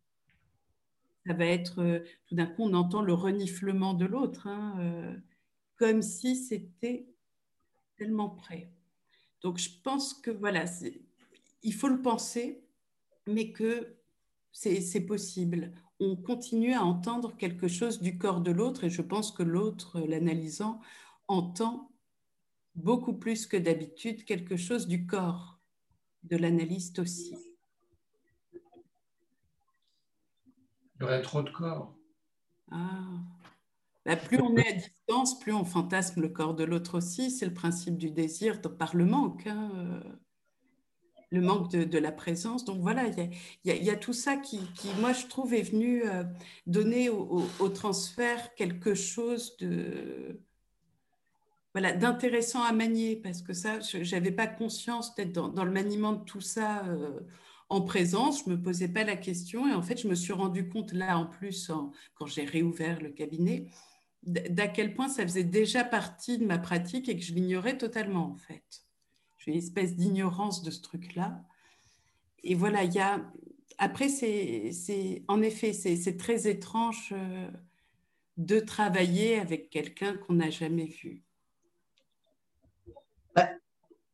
enfin, c'est surtout, je, m'interroge surtout du côté de l'analysant plus que du côté de l'écoutant, de l'analyse, parce que moi non plus, hein, je, suis, assez partisane de, euh, quand il y a eu des séances à distance, qu'elles ne soient pas en visuel, quitte à ne pas se voir, ne pas se voir, juste être. Euh, et effectivement, pour moi, j'ai pas ressenti que mon écoute était tellement différente, peut-être même était-elle plus euh, tendu, tendu vers, euh, le, patient, mais je, m'interroge sur la position du patient.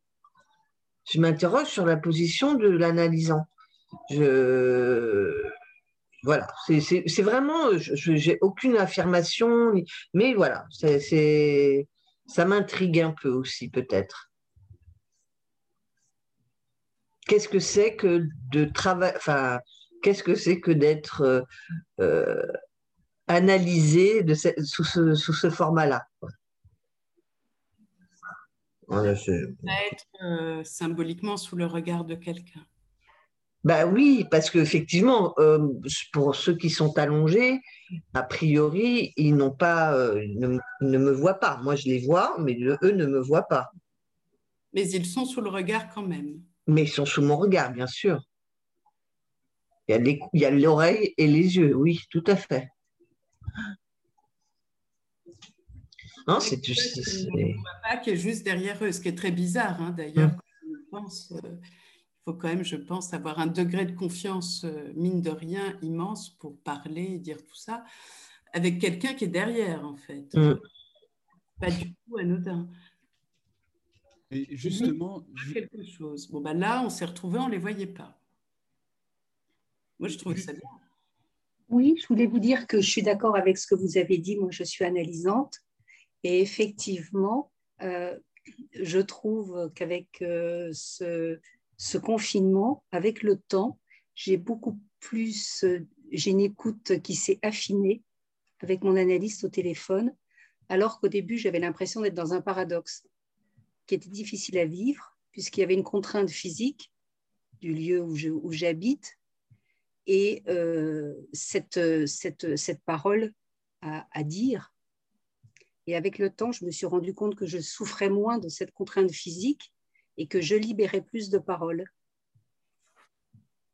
Et, euh, et donc, quand tout à l'heure vous avez parlé de, je ne sais plus quel terme exactement d'ailleurs vous avez employé, euh, mais c'est exactement ce que j'ai ressenti, une, meilleure écoute. Euh, et euh, le fait, alors il n'y a pas ce déplacement, mais il n'y a pas non plus les bruits de la ville.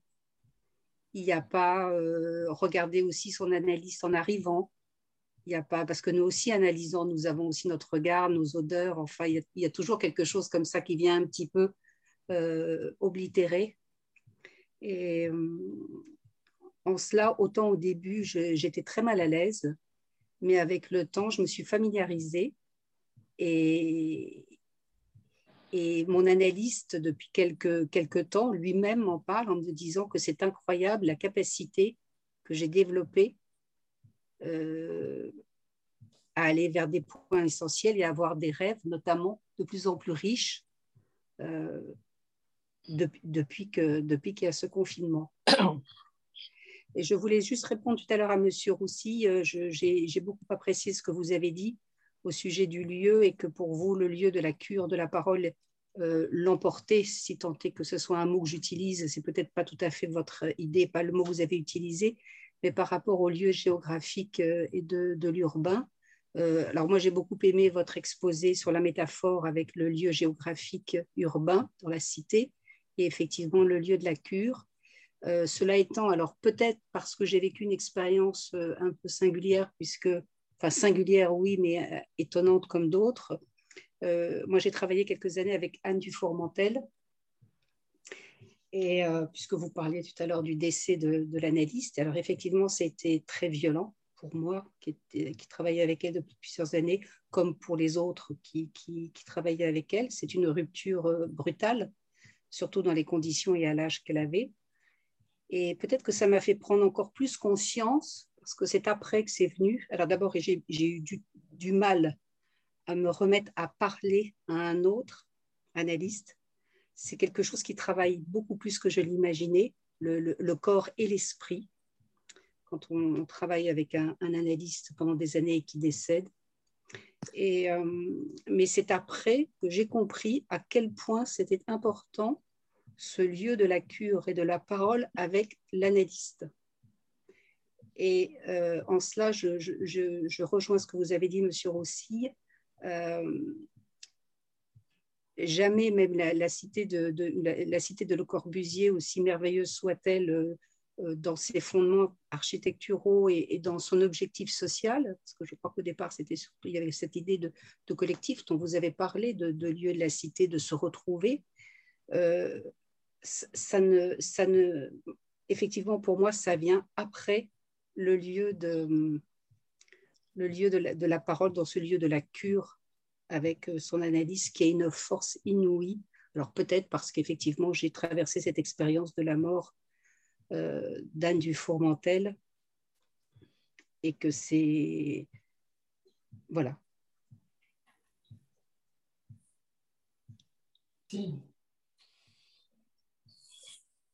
Merci de ce témoignage. Oui, quelqu'un veut la parole?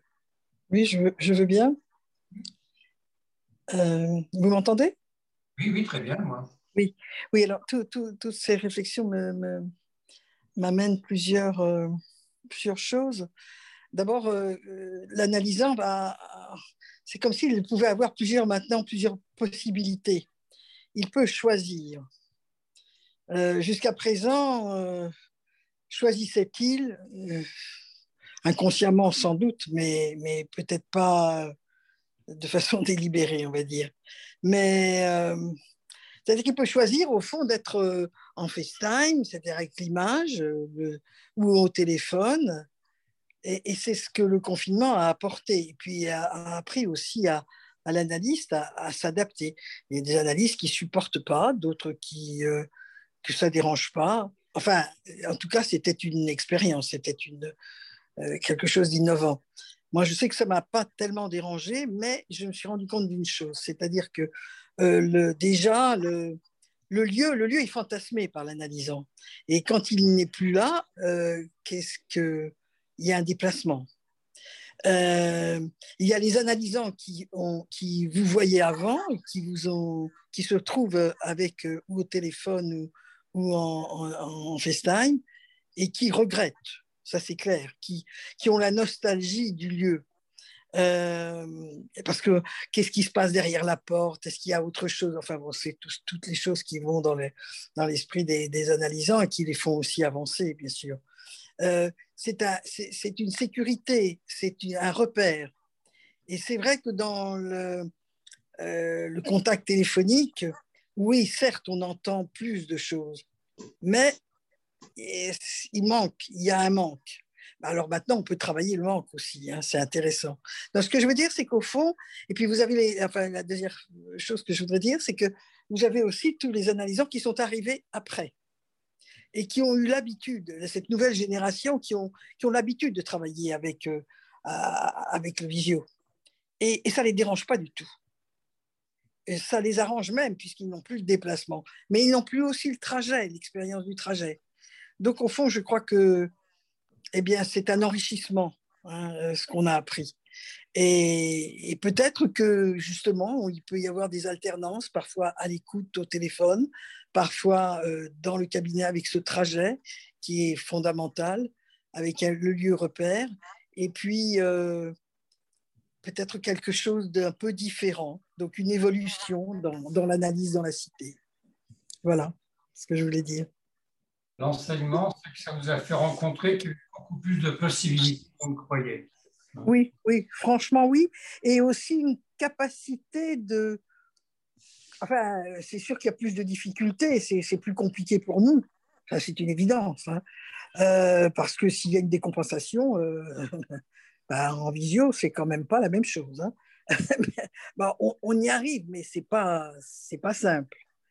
Il n'y a pas cette espèce d'impact de, la présence, hein, parce que la personnalité d'analyse, qu'on le veuille ou non, euh, même s'il reste, bah, ça joue, bien évidemment.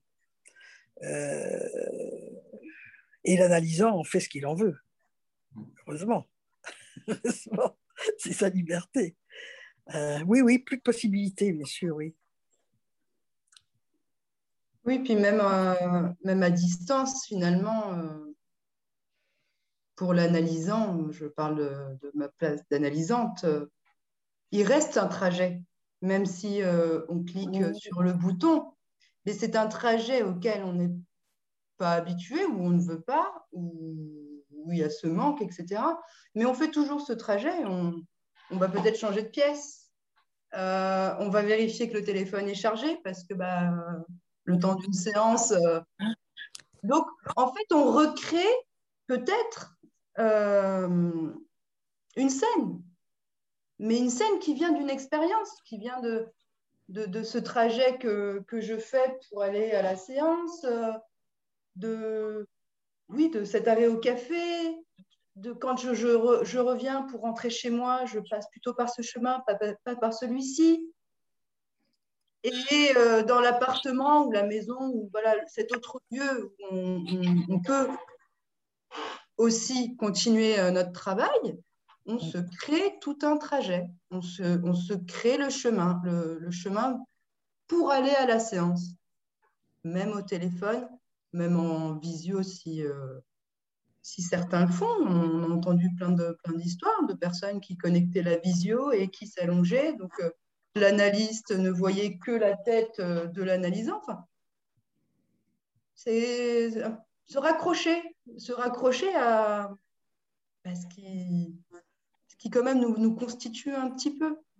Donc le chemin euh, est à voir, pas seulement euh, le chemin géographique ou le chemin physique, en lien avec la cité, puisqu'on peut emprunter tous les jours le même chemin pour aller au travail et, tous les jours découvrir quelque chose de nouveau. Parce qu'on n'avait pas regardé à cet endroit-là ou on n'avait pas tendu l'oreille de la même manière. C'est toujours en mouvement, en travail. Oui, je dirais, ce que ça m'évoque, c'est que ce que vous dites là, c'est que on est amené à créer des lieux. Cette, idée de la création de lieux, alors les lieux de la psychanalyse sont des lieux différents des autres. Le lieu de Le Corbusier n'était pas le lieu de la psychanalyse. C'est des lieux innovants, certes, mais autour de la question de l'analyse, ce que vous venez de dire, c'est que de toute façon, euh, il y a quelque chose qui pousse à la création de lieux. Et la remarque que je, que je voudrais faire, c'est que le rêve lui-même euh, pousse, ou en tout cas est pris, je ne sais pas comment on peut le prendre, il est, euh, il est créateur, il est créateur d'images de lieux. la cité, d'une certaine façon, elle est très présente dans le rêve, très souvent. C'est peut-être pas pour tout le monde, c'est peut-être pas tout le temps, mais euh, et d'ailleurs quand on a essayé de, de, donner des figurations du rêve, on a utilisé des, des artistes comme Chirico euh, qui, qui, créent des, des lieux, euh, des images de lieux, et je pense que dans le rêve, le rêve lui-même euh, le rêve a un côté architecte. Donc, euh, donc il est dans la cité, par une cité très particulière, c'est vrai. ces images du rêve dont Freud parle d'ailleurs dans, dans la trame d'Eutung, ce sont des, images particulières certainement, mais ce sont des images de cité, de ville, de, des, images de lieux. Mais oui. Et la cité, c'est peut-être euh, justement pas que le, le, lieu bâti, la ville. La, la cité, c'est euh, un lieu commun. Un lieu commun, ça peut être un champ. Ça peut, enfin, on y met euh, un signifiant différent pour chacun. Mais la cité n'est pas que du bâti. On, est imprégné. Freud était, était viennois. Euh, il a grandi dans les, aires urbaines, dans les villes, euh, donc il, le porte. Mais quelqu'un qui a grandi euh, dans un village, oui, on dit village, mais ça a fonction de cité, ça a lieu de cité. Parce qu'un village, il y a des rues, il y a des maisons, il y a des bourgs, il, s'y passe quelque chose, il s'y passe une, une vie ou quelque chose. Oui, il s'y passe plus parce que parce qu'on on, tend, on détend, on malaxe, on modifie. Euh, la ville s'étend, elle est tentaculaire. Et en même temps, euh, pas si tentaculaire que ça. Chacun y met quelque chose. Moi, la ville, et ça rejoint, euh, je sais pas, une, certaine conception, mais la ville, c'est, c'est la ville où on peut marcher. On, marche dans la ville. On fait des choses à pied, dans tant de, tant de lieux, tant de, tant de kilomètres, etc. Dans, euh, en Italie, par exemple, et puis dans les ghettos juifs en général, il est intéressant d'observer que euh, c'était fait pour que ce soit praticable à pied. Parce que oui, certes, il y a Shabbat, il y a, il y a, il y a la religion, mais ça crée une forme de, cité qui fait qu'on fait les choses à pied. On va à la synagogue à pied, etc. Enfin, voilà, c'est fait pour, euh, pour, euh, pour le piéton. Mais à Los Angeles, on dira c'est une ville, c'est une cité. Euh, mais je, je... essayer de faire ça à pied, c'est plus délicat. Ça se fait. Ils ont un très beau réseau de transport en commun.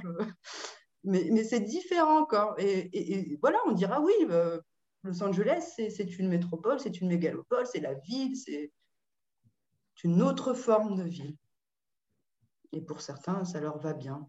Pour moi, ça ne me va pas. On y met euh, dans ces lieux, on, les crée, ils viennent de, nous, ils viennent de notre, je sais pas, de notre imaginaire. Ils sont aussi réels, mais. Et, la psychanalyse est, là-dedans. La psychanalyse est là-dedans. On a peut-être juste oublié qu'on était dans la cité, parce que peut-être qu'on pense que la cité, c'est ce que j'essaie de dire, peut-être de vide et de plein. Donc les pleins, c'est bâti, c'est le privé. Le vide, c'est public. Donc c'est le commun. C'est peut-être pas si, euh, si binaire que ça. Puisque le cabinet, le lieu de la cure analytique, c'est un lieu commun. Lieu avec l'analysant, l'analyste, Monsieur Roussil, vous parlez de l'objet petit a, et que ça, il, voilà, il y a un tiers, il y a des choses.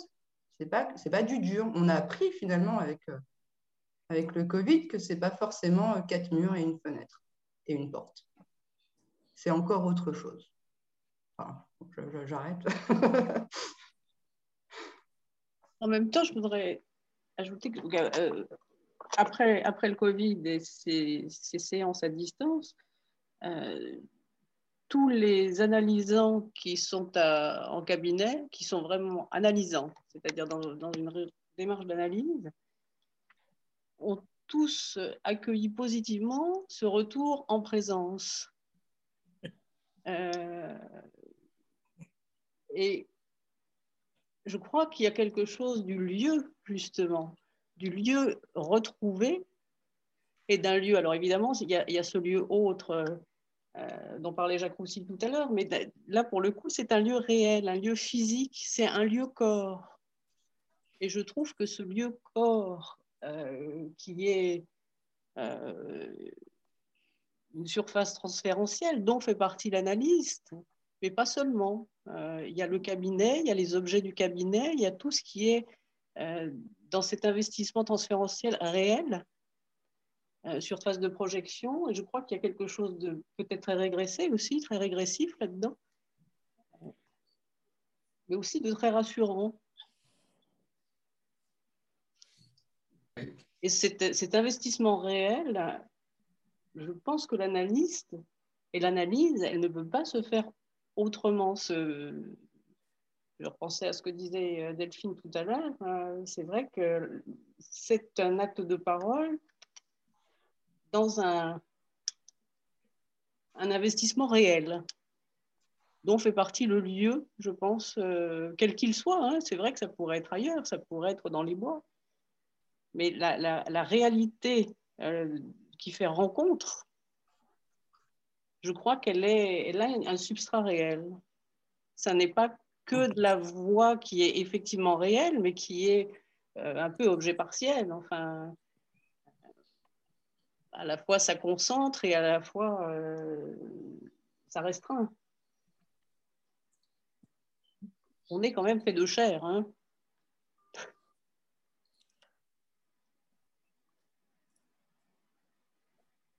Est-ce que le cabinet peut faire office d'objet petit a? Eh oui.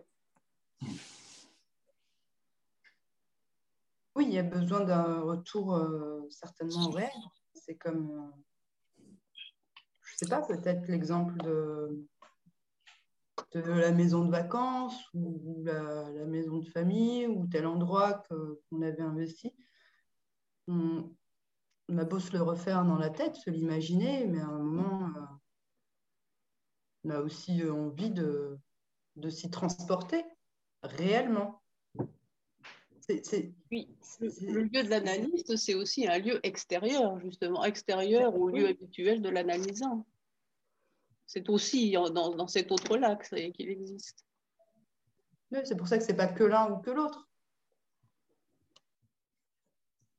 Et c'est un lieu aussi où euh, il y, a une mise en danger que, qu'on ne peut pas avoir par téléphone. La, mise en présence des corps, euh, il y, a quelque chose, euh, ne, pas, pour répondre à, enfin, par rapport à l'interrogation de Delphine Morel tout à l'heure sur est-ce qu'il serait possible de faire toute une analyse du début jusqu'à la fin sans qu'il y ait une expérience de, la présence des corps, euh, bah, là quand même, je trouve que bah, effectivement, c'est vrai qu'on peut, on peut cheminer, on peut euh, comme, euh, recréer des lieux, mais la, rencontre avec l'altérité, mais, mais, surtout, enfin, il y, a quelque chose de tout à fait physique et il me semble, je ne vois pas comment on pourrait remplacer ça de cette, cette, chose où à chaque instant, tout peut se passer, tout peut physiquement euh, arriver. Je suis allongé, mais à tout instant, je peux me lever, je peux... Et c'est, euh, cet infini des possibles physiques, euh, le téléphone n'en retranscrit qu'un échantillon, qu'un fragment. Oui, mais il ne s'agit pas de choisir l'un ou l'autre, je crois. Il s'agit de pouvoir on a eu l'occasion de, pouvoir expérimenter effectivement et de se dire, il y a du possible. Euh, et, finalement, c'est ça, on aura toujours une bonne raison de ne pas faire telle ou telle chose.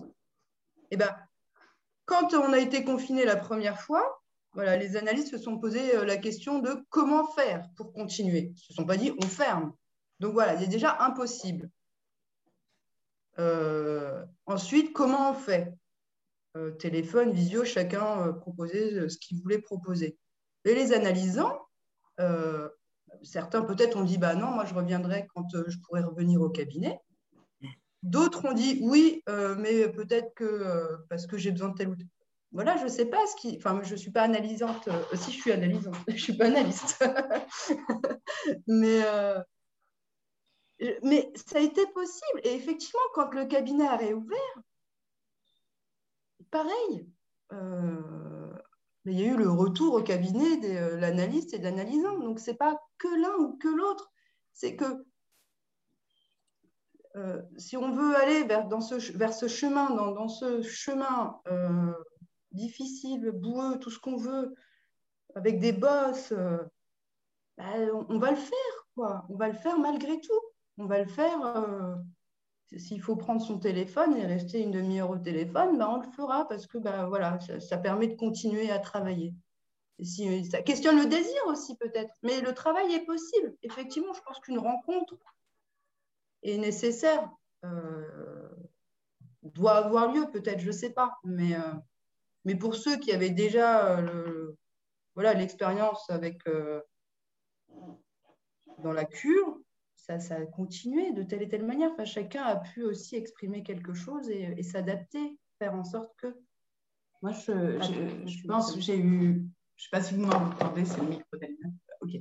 Euh, j'ai. Ben non, on voit en double, c'est trop bizarre. Bon. il, y a eu, euh, il y a eu, en fait, euh, comme ça, beau, quelque chose de, de, très particulier où finalement, je, je crois que, que pendant le premier confinement, et après, j'avais un petit peu fermé à nouveau pendant le deuxième confinement. Tout le temps, moi en tout cas, j'ai été soutenue ou je me suis soutenue de, la promesse hein, intérieure de, les revoir au cabinet. Et, euh, et en fait, ça a été, beaucoup parlé. Il y, a, des choses très intéressantes qui, s'autorisent à surgir seulement maintenant, finalement, je trouve que les analysants parlent beaucoup du chemin pour venir au cabinet, ceux finalement qui avaient trouvé ça pratique d'arrêter de, de faire le trajet sont très contents de le refaire. Et puis, avec... Euh, ça m'ennuie parce que, voilà, là, c'est on est sur Internet et tout, donc dans un espèce de lieu complètement euh, virtuel euh, et sans limite. Mais juste reprendre ces mots d'une analysante qui, a dit qu'elle était, qu'au cabinet, elle était chez elle. Voilà. Elle est chez elle. C'est très bien que non, mais voilà, qu'elle est chez elle. Elle a fait ce geste-là. Et je crois que c'est voilà, c'est aussi quelque chose qui fait fortement partie du, travail analytique, c'est habiter ce lieu-là où il y a un autre, un analyste, mais l'habiter et faire résonner aussi, euh, là quand on parlait de paroles pleines, je crois que ça a quand même à voir avec, euh, avec la présence réelle des, des, murs en fait. Parce que, parce que oui, moi j'ai entendu des, des, analysants parler tout bas au téléphone pour pas être entendus, euh, enfin toutes ces choses-là, ou parler dehors, euh, ou parler chez eux, les voisins qui pouvaient entendre. Et dans, le cabinet, il y, a, quelque chose même corporellement qui se déploie d'une parole entre ces, ces murs-là. Et c'est pas rien. Et, ça, et la présence du corps de l'analyse permet ça aussi, je crois l'extension du corps de l'analyste, le cabinet. Oui, que c'est, ça fait vraiment, là, je, regardais les mots euh, de, la ville pour, euh, pour parler finalement euh, de ce retour au cabinet ou reconquête, conquête de la cité. Je regardais le mot cabinet, hein, en effet tout ce qu'on dépose, que ce soit les cabinets de toilette ou de curiosité. Mais voilà, j'ai, eu le mot de, d'enceinte qui m'est venu aussi. Euh, comme, d'un corps, voilà, où quelque chose euh, pourrait naître, ou pourrait grandir. Et moi, je pense que pour ma part, dans ces, dans ces séances à distance, ce qui m'a peut-être manqué euh, géographiquement, c'est cette impression d'être aussi moi-même hein, dans cette enceinte-là. Mmh au niveau de ce qu'elle peut permettre. Hein. Cette enceinte qui a, sa place dans une rue où il faut un chemin pour y aller et où finalement quelque chose vient à l'intérieur, dans ce lieu-là, peut-être y pousser, y germer, etc. Ou peut-être pas d'ailleurs, mais où quelque chose vient être déposé là. Vraiment dans, dans l'image euh, dont Ali m'a parlé de la friche en ville, où la friche en ville n'est pas possible, bah, peut-être que, voilà, que ces lieux ont aussi cette fonction-là d'être une friche où, des, des, plantes, des herbes, quelque chose peut pousser, peut, se dépousser aussi, se penser, se... quelque chose de cet ordre-là, du pousser, de la poussée pulsionnelle et de la pensée.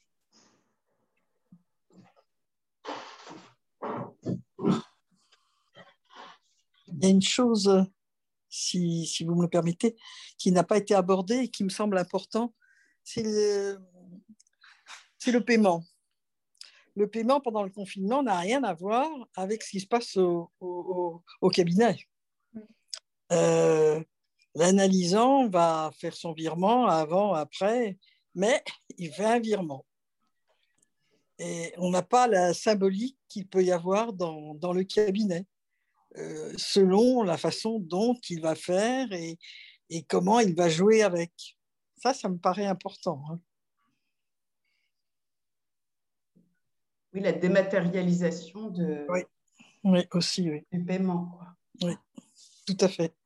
Et la perte de ce temps-là, parce qu'en plus, euh, c'est assez déstabilisant parce que les, les patients payaient quand ils y pensaient après, c'est-à-dire en dehors oui. de ce oui. lieu psychique avant tout euh, de la séance, comme si tout d'un coup ils avaient l'impression qu'il fallait payer après et pas à la oui, fin. Oui, oui, oui. Donc c'est voilà, ça, ça a été, euh, en effet, ça a été une, une modification importante et qui est, qui est difficile, euh, moi pour ma part, à travailler avec eux. Cette espèce de truc d'argent virtuel où il faut. Ah, ça, c'est compli moi, c'est compliqué, oui. Ça, enfin, c'est compliqué. Disons qu'il n'y a pas toutes les nuances, on ne peut pas en faire ce qu'on en faisait. Quelqu'un oublie, euh, est-ce qu'il veut payer comment euh, Enfin, je veux dire, tout, tout, tout, tout cette espèce de. Là, ce qui se passe, hein, ce qui se passe, et qu'on, avec lequel on peut, on peut jouer, mais jouer euh, au bon sens du terme, et avec lequel aussi il se joue. Hein, c'est, c'est important, oui, oui. oui La virtualité, euh, elle est sans nuance. Et le paiement hors du regard et hors du, du, de la présence des corps oui. est très particulier. Mmh. Un paiement ah ben, ça, ça devient un service, c'est tout. Sur... un service. Le paiement, en plus, souvent, est cristal... enfin, l'argent, c'est quand même quelque chose qui cristallise énormément de, de oui. questions chez, le, chez, les, chez les patients. Et, et c'est vrai qu'il y a, il y a aussi du travail là-dessus qui, euh, très souvent, euh, il y a peu de patients qui, n'ont pas cette question. Alors, de manière, je n'est pas commune, elle est différente pour chacun, mais c'est vrai que ça dit quelque chose aussi. C'est comme de ce, ces petites bombes que certains patients peuvent lâcher au moment où on leur dit au revoir, on leur sert la, et la, séance est a priori terminée, réglée, et puis on les raccompagne à la porte, et là, il se passe quelque chose. Ben, un, au téléphone, c'est un peu difficile d'avoir cette chose qui se passe. Oui. Donc, c'est bon, c'est des petites. Bon, après, c'est rien n'est impossible, évidemment. On s'est tous plus ou moins bien adaptés à cette. Euh, mais c'est voilà, c'est il y a des choses en moins aussi. Enrichissement et appauvrissement en même temps. Mais oui. oui. C'est pas. Euh... C'est pas tout l'un, c'est pas tout l'autre. Ça fluctue. Mais... La castration, quoi. ah ouais.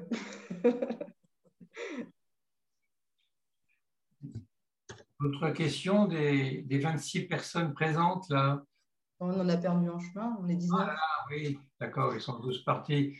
Bah, il fait beau Oui, mais il fait beau ici aussi.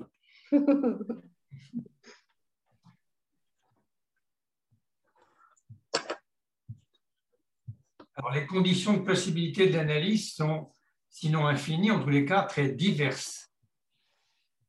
Oui. Moi aussi, je n'imagine pas une analyse faite sans image, sans présence corporelle. Souvenez-vous de l'époque où l'on fumait, et Freud avec Doran, la fumée, mm. fumée comme signifiant du transfert. Là, on ne fume plus, les appartements, ouais, moins la fumée. Vous voyez, tout ça, euh, c'est perdu au téléphone, mais au, au profit d'autre chose. Voilà. Et puis, ça a été qu'un moment, tout le monde, sait, tout le monde savait, c'était conscient pour tout le monde, les analystes et les analysants, que c'était passager, que c'était transitoire. Donc ça a pu aussi avoir lieu comme ça, à mon avis. Si c'était euh, automatique, signé d'avant, enfin, si c'était euh, contractualisé, que ça ne se ferait jamais. Euh,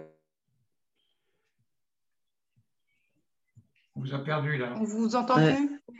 Ouais. Je Mina crois que Mina est en boîte de nuit là, parce qu'elle a un éclairage très, euh, Elle est frozen. très rose. Internet, etc. Mais enfin, on n'arrivera jamais à faire un enfant. hein. Euh, Vous voyez C'est-à-dire que c'est ça- c'est pas possible. Au bout d'un moment, il faut, faut, faut, faut se rencontrer vraiment. Il faut qu'il y ait du corps, comme disait euh, tout à l'heure quelqu'un. Voilà, ce que je voulais dire, c'est que c'était transitoire, cette histoire. Oui, puis le retour au cabinet, c'est c'est la liberté retrouvée. C'est l'espoir de la, que la pandémie est, est- est loin. oui. Hein c'est l'illusion, c'est c'est le principe. Qu'allons-nous faire de cette illusion? Laquelle? Eh bien voilà, la question est posée. Chacun la sienne.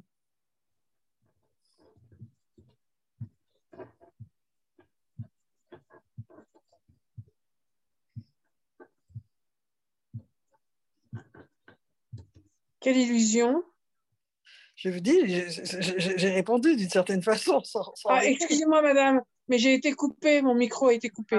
Je Ah, excusez-moi. Je vous de m'excuser. Justement, dans la question, la question était posée, illusion, chacun la sienne. Hein, dans cette liberté retrouvée du retour au cabinet, ça y est, euh, bon, ça y est, tout, est, tout revient à la normale. Quelle normalité? Qu'est-ce que c'est que cette normalité qui, qui n'existe pas, en fin de compte? Oui. Sauf dans le fantasme. Mmh. Ouais, mais il y a le transport. Le transport. Transport. Transport et, et transfert. Mm, Voilà. Et euh, je travaille dans, dans une entreprise, mais en disant euh, un peu son, c'est quoi son slogan? Euh, Ceux qui connaissent, mais bon, voilà. ouais. C'est la confiance transporte le monde. Voilà. Il y a quelque chose euh, peut-être avec euh, comme ça dans le cabinet, avec euh, avec le transfert, il y a quand même une confiance. C'est la confiance et on se transporte et on y va. Voilà. on parle beaucoup de, du travail avec les adultes, mais il y a aussi le travail avec les enfants. Et je ne sais pas, en tous les cas, moi, pendant la période de, de confinement, euh, les enfants que je reçois, je ne les reçois pas. hein. Ben non. Et je ne les fais pas en visio ou par téléphone. hein. Donc, euh, ça aussi, c'est une. euh, ça a été une. Enfin, là, je ne sais pas comment inventer la distance, le travail à distance. non, vraiment, ça. Là, là, là le, le- tout- toute la partie euh, lieu organique, euh, pièce, euh, crayon, dessin, enfin, tout ça, c'est- c'est pas possible de, de, de- Enfin, moi, en tous les cas, je n'ai pas trouvé de biais qui permettait. euh, Moi, je l'ai fait, ça a été un, ouais. Moi, je l'ai fait, ça a été un très, très, très, mais très gros bordel. Alors là, ah oui, genre, euh, ils m'ont présenté le chat, ils sont allés dans la pièce d'à côté, et, et, ah ben, c'était pas possible. C'est le cadre, zéro cadre, zéro cadre. Donc, euh, effectivement, c'était pas- je considère que c'était pas vraiment des séances. En pyjama, euh, euh, voilà quoi. Peut-être dans les bois la blague. C'était dans les champs. Non, ça peut être dans les bois ou autour des, des maréchaux, euh, ou des choses comme ça, peut-être. Ouais, mais pour les enfants, effectivement, euh, enfin, moi, je ne l'ai pas fait beaucoup. hein. Je l'ai fait une fois avec un patient. Ça, c'était très intéressant parce que c'était un enfant d'expatrié que j'avais reçu un tout petit peu dans mon cabinet dans les Yvelines. Et après, il repartait en Chine. Donc là, je ne pouvais pas faire autrement, si ce n'est que c'était juste avant le Covid et ils habitaient à Wuhan, là, où le Covid s'est déclaré. Mais euh, et si ce n'est que les, réseaux euh, euh, chinois de Internet nous, nous coupaient toutes les deux secondes. Donc ça, à cause de ça, ça bon, ça c'était vraiment horrible. Mais sinon, oui, le, le, le, c'était un ado, il, était dans sa chambre, il me racontait, il, il, y avait, il y avait une séance, mais c'était un ado, c'était pas vraiment un enfant. Mais, Mais avec les pareil, enfants, oui, c'est pas pareil. C'est pas pareil du tout. Et oui, je l'ai fait avec deux ados d'ailleurs. Mais par contre, euh, les enfants proprement dit, des petits, alors là, ça a été, je te dis, une, une catastrophe. Enfin bon, une catastrophe. Ça a été, ça n'a pas été vraie séance, quoi. Voilà, déjà qu'avec, déjà, c'est pas toujours facile euh, par rapport à l'agitation des petits, mais, euh, mais là, c'était vraiment n'importe quoi. Mais non, c'était pas possible avec les enfants, effectivement, je suis d'accord. Voici un exemple, un contre-exemple. alors. Oui. C'est pas possible avec les enfants. Non. Les enfants de moins de 7 ans, 10 ans. Les enfants. Ouais, les enfants de, de- des petits, quoi. Alors, L'enfant à laquelle je pense, elle a 7 ans. je- Oui, 6-7 ans.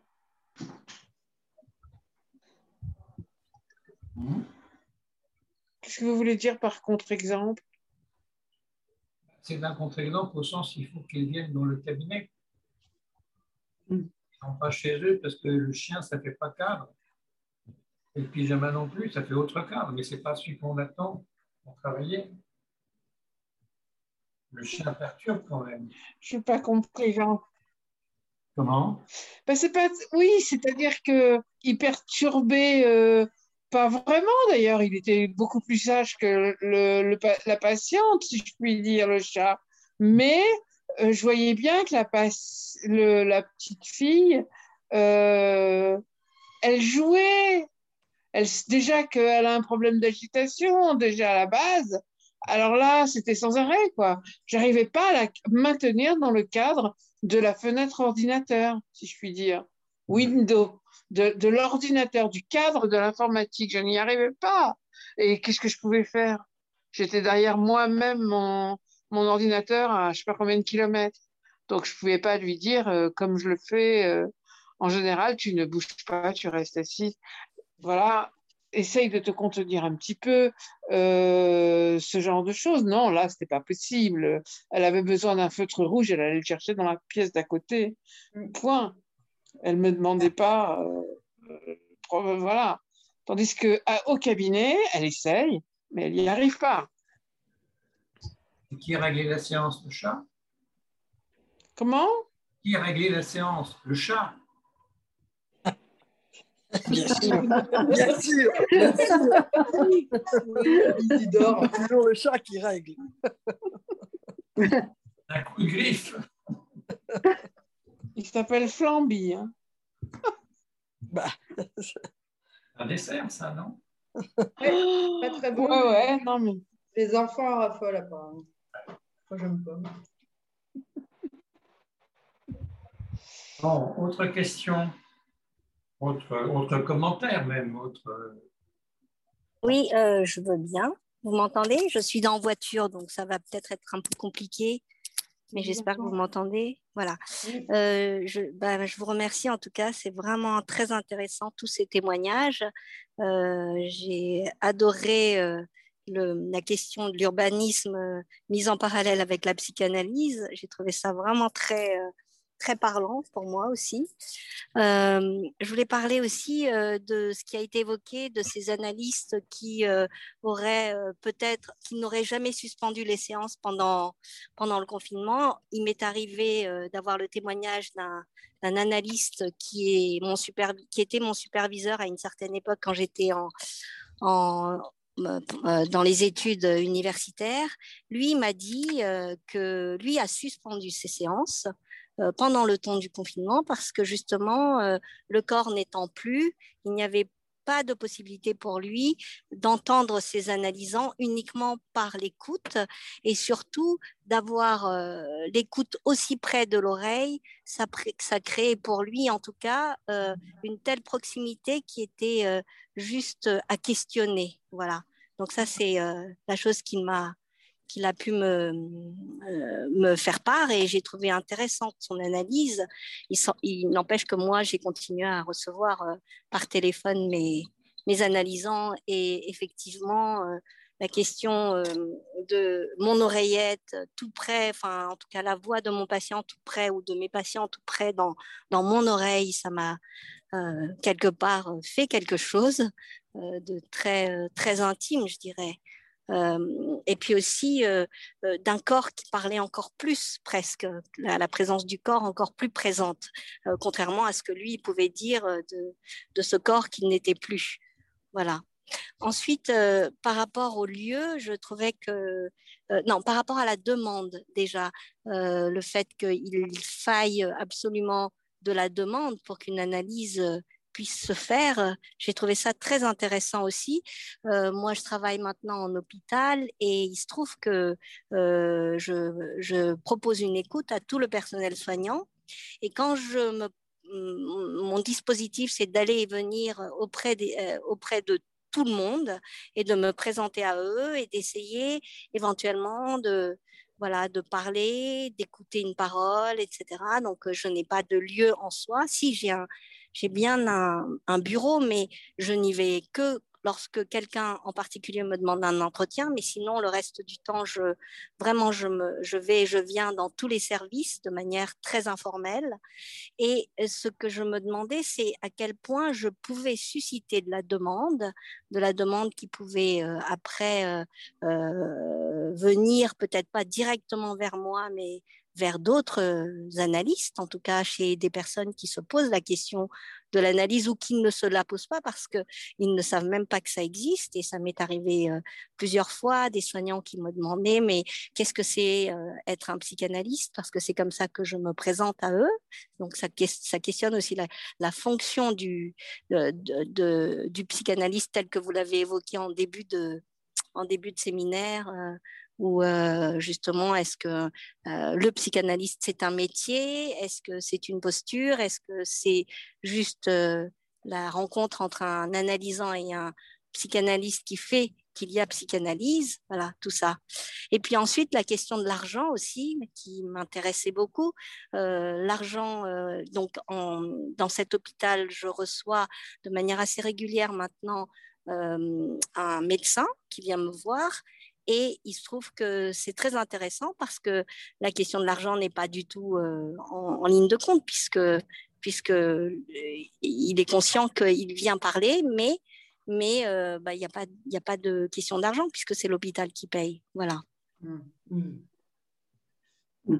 Et ça n'empêche pas qu'il fait une analyse et que c'est une analyse qui, à mon sens, est une élaboration très intéressante dans son parcours. Et la question, quand même, pourrait peut-être venir. Oui, peut-être un jour. Oui, de lui-même. Peut-être plutôt de lui-même, parce que effectivement, vous êtes à l'hôpital, mais lui en tant que sujet. Mm.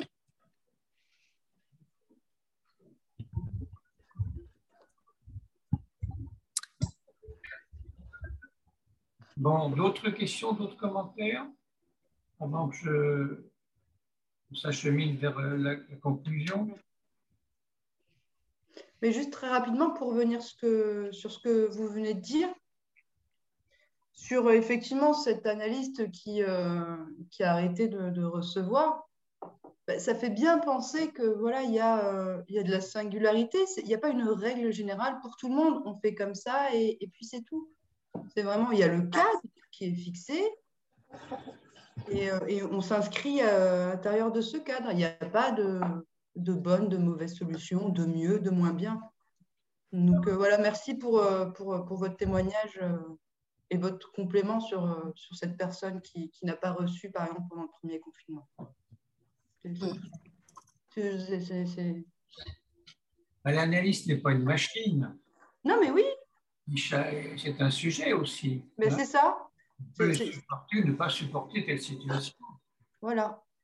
Ne pas se forcer à fonctionner comme une machine, comme un modèle, comme je ne sais pas quoi.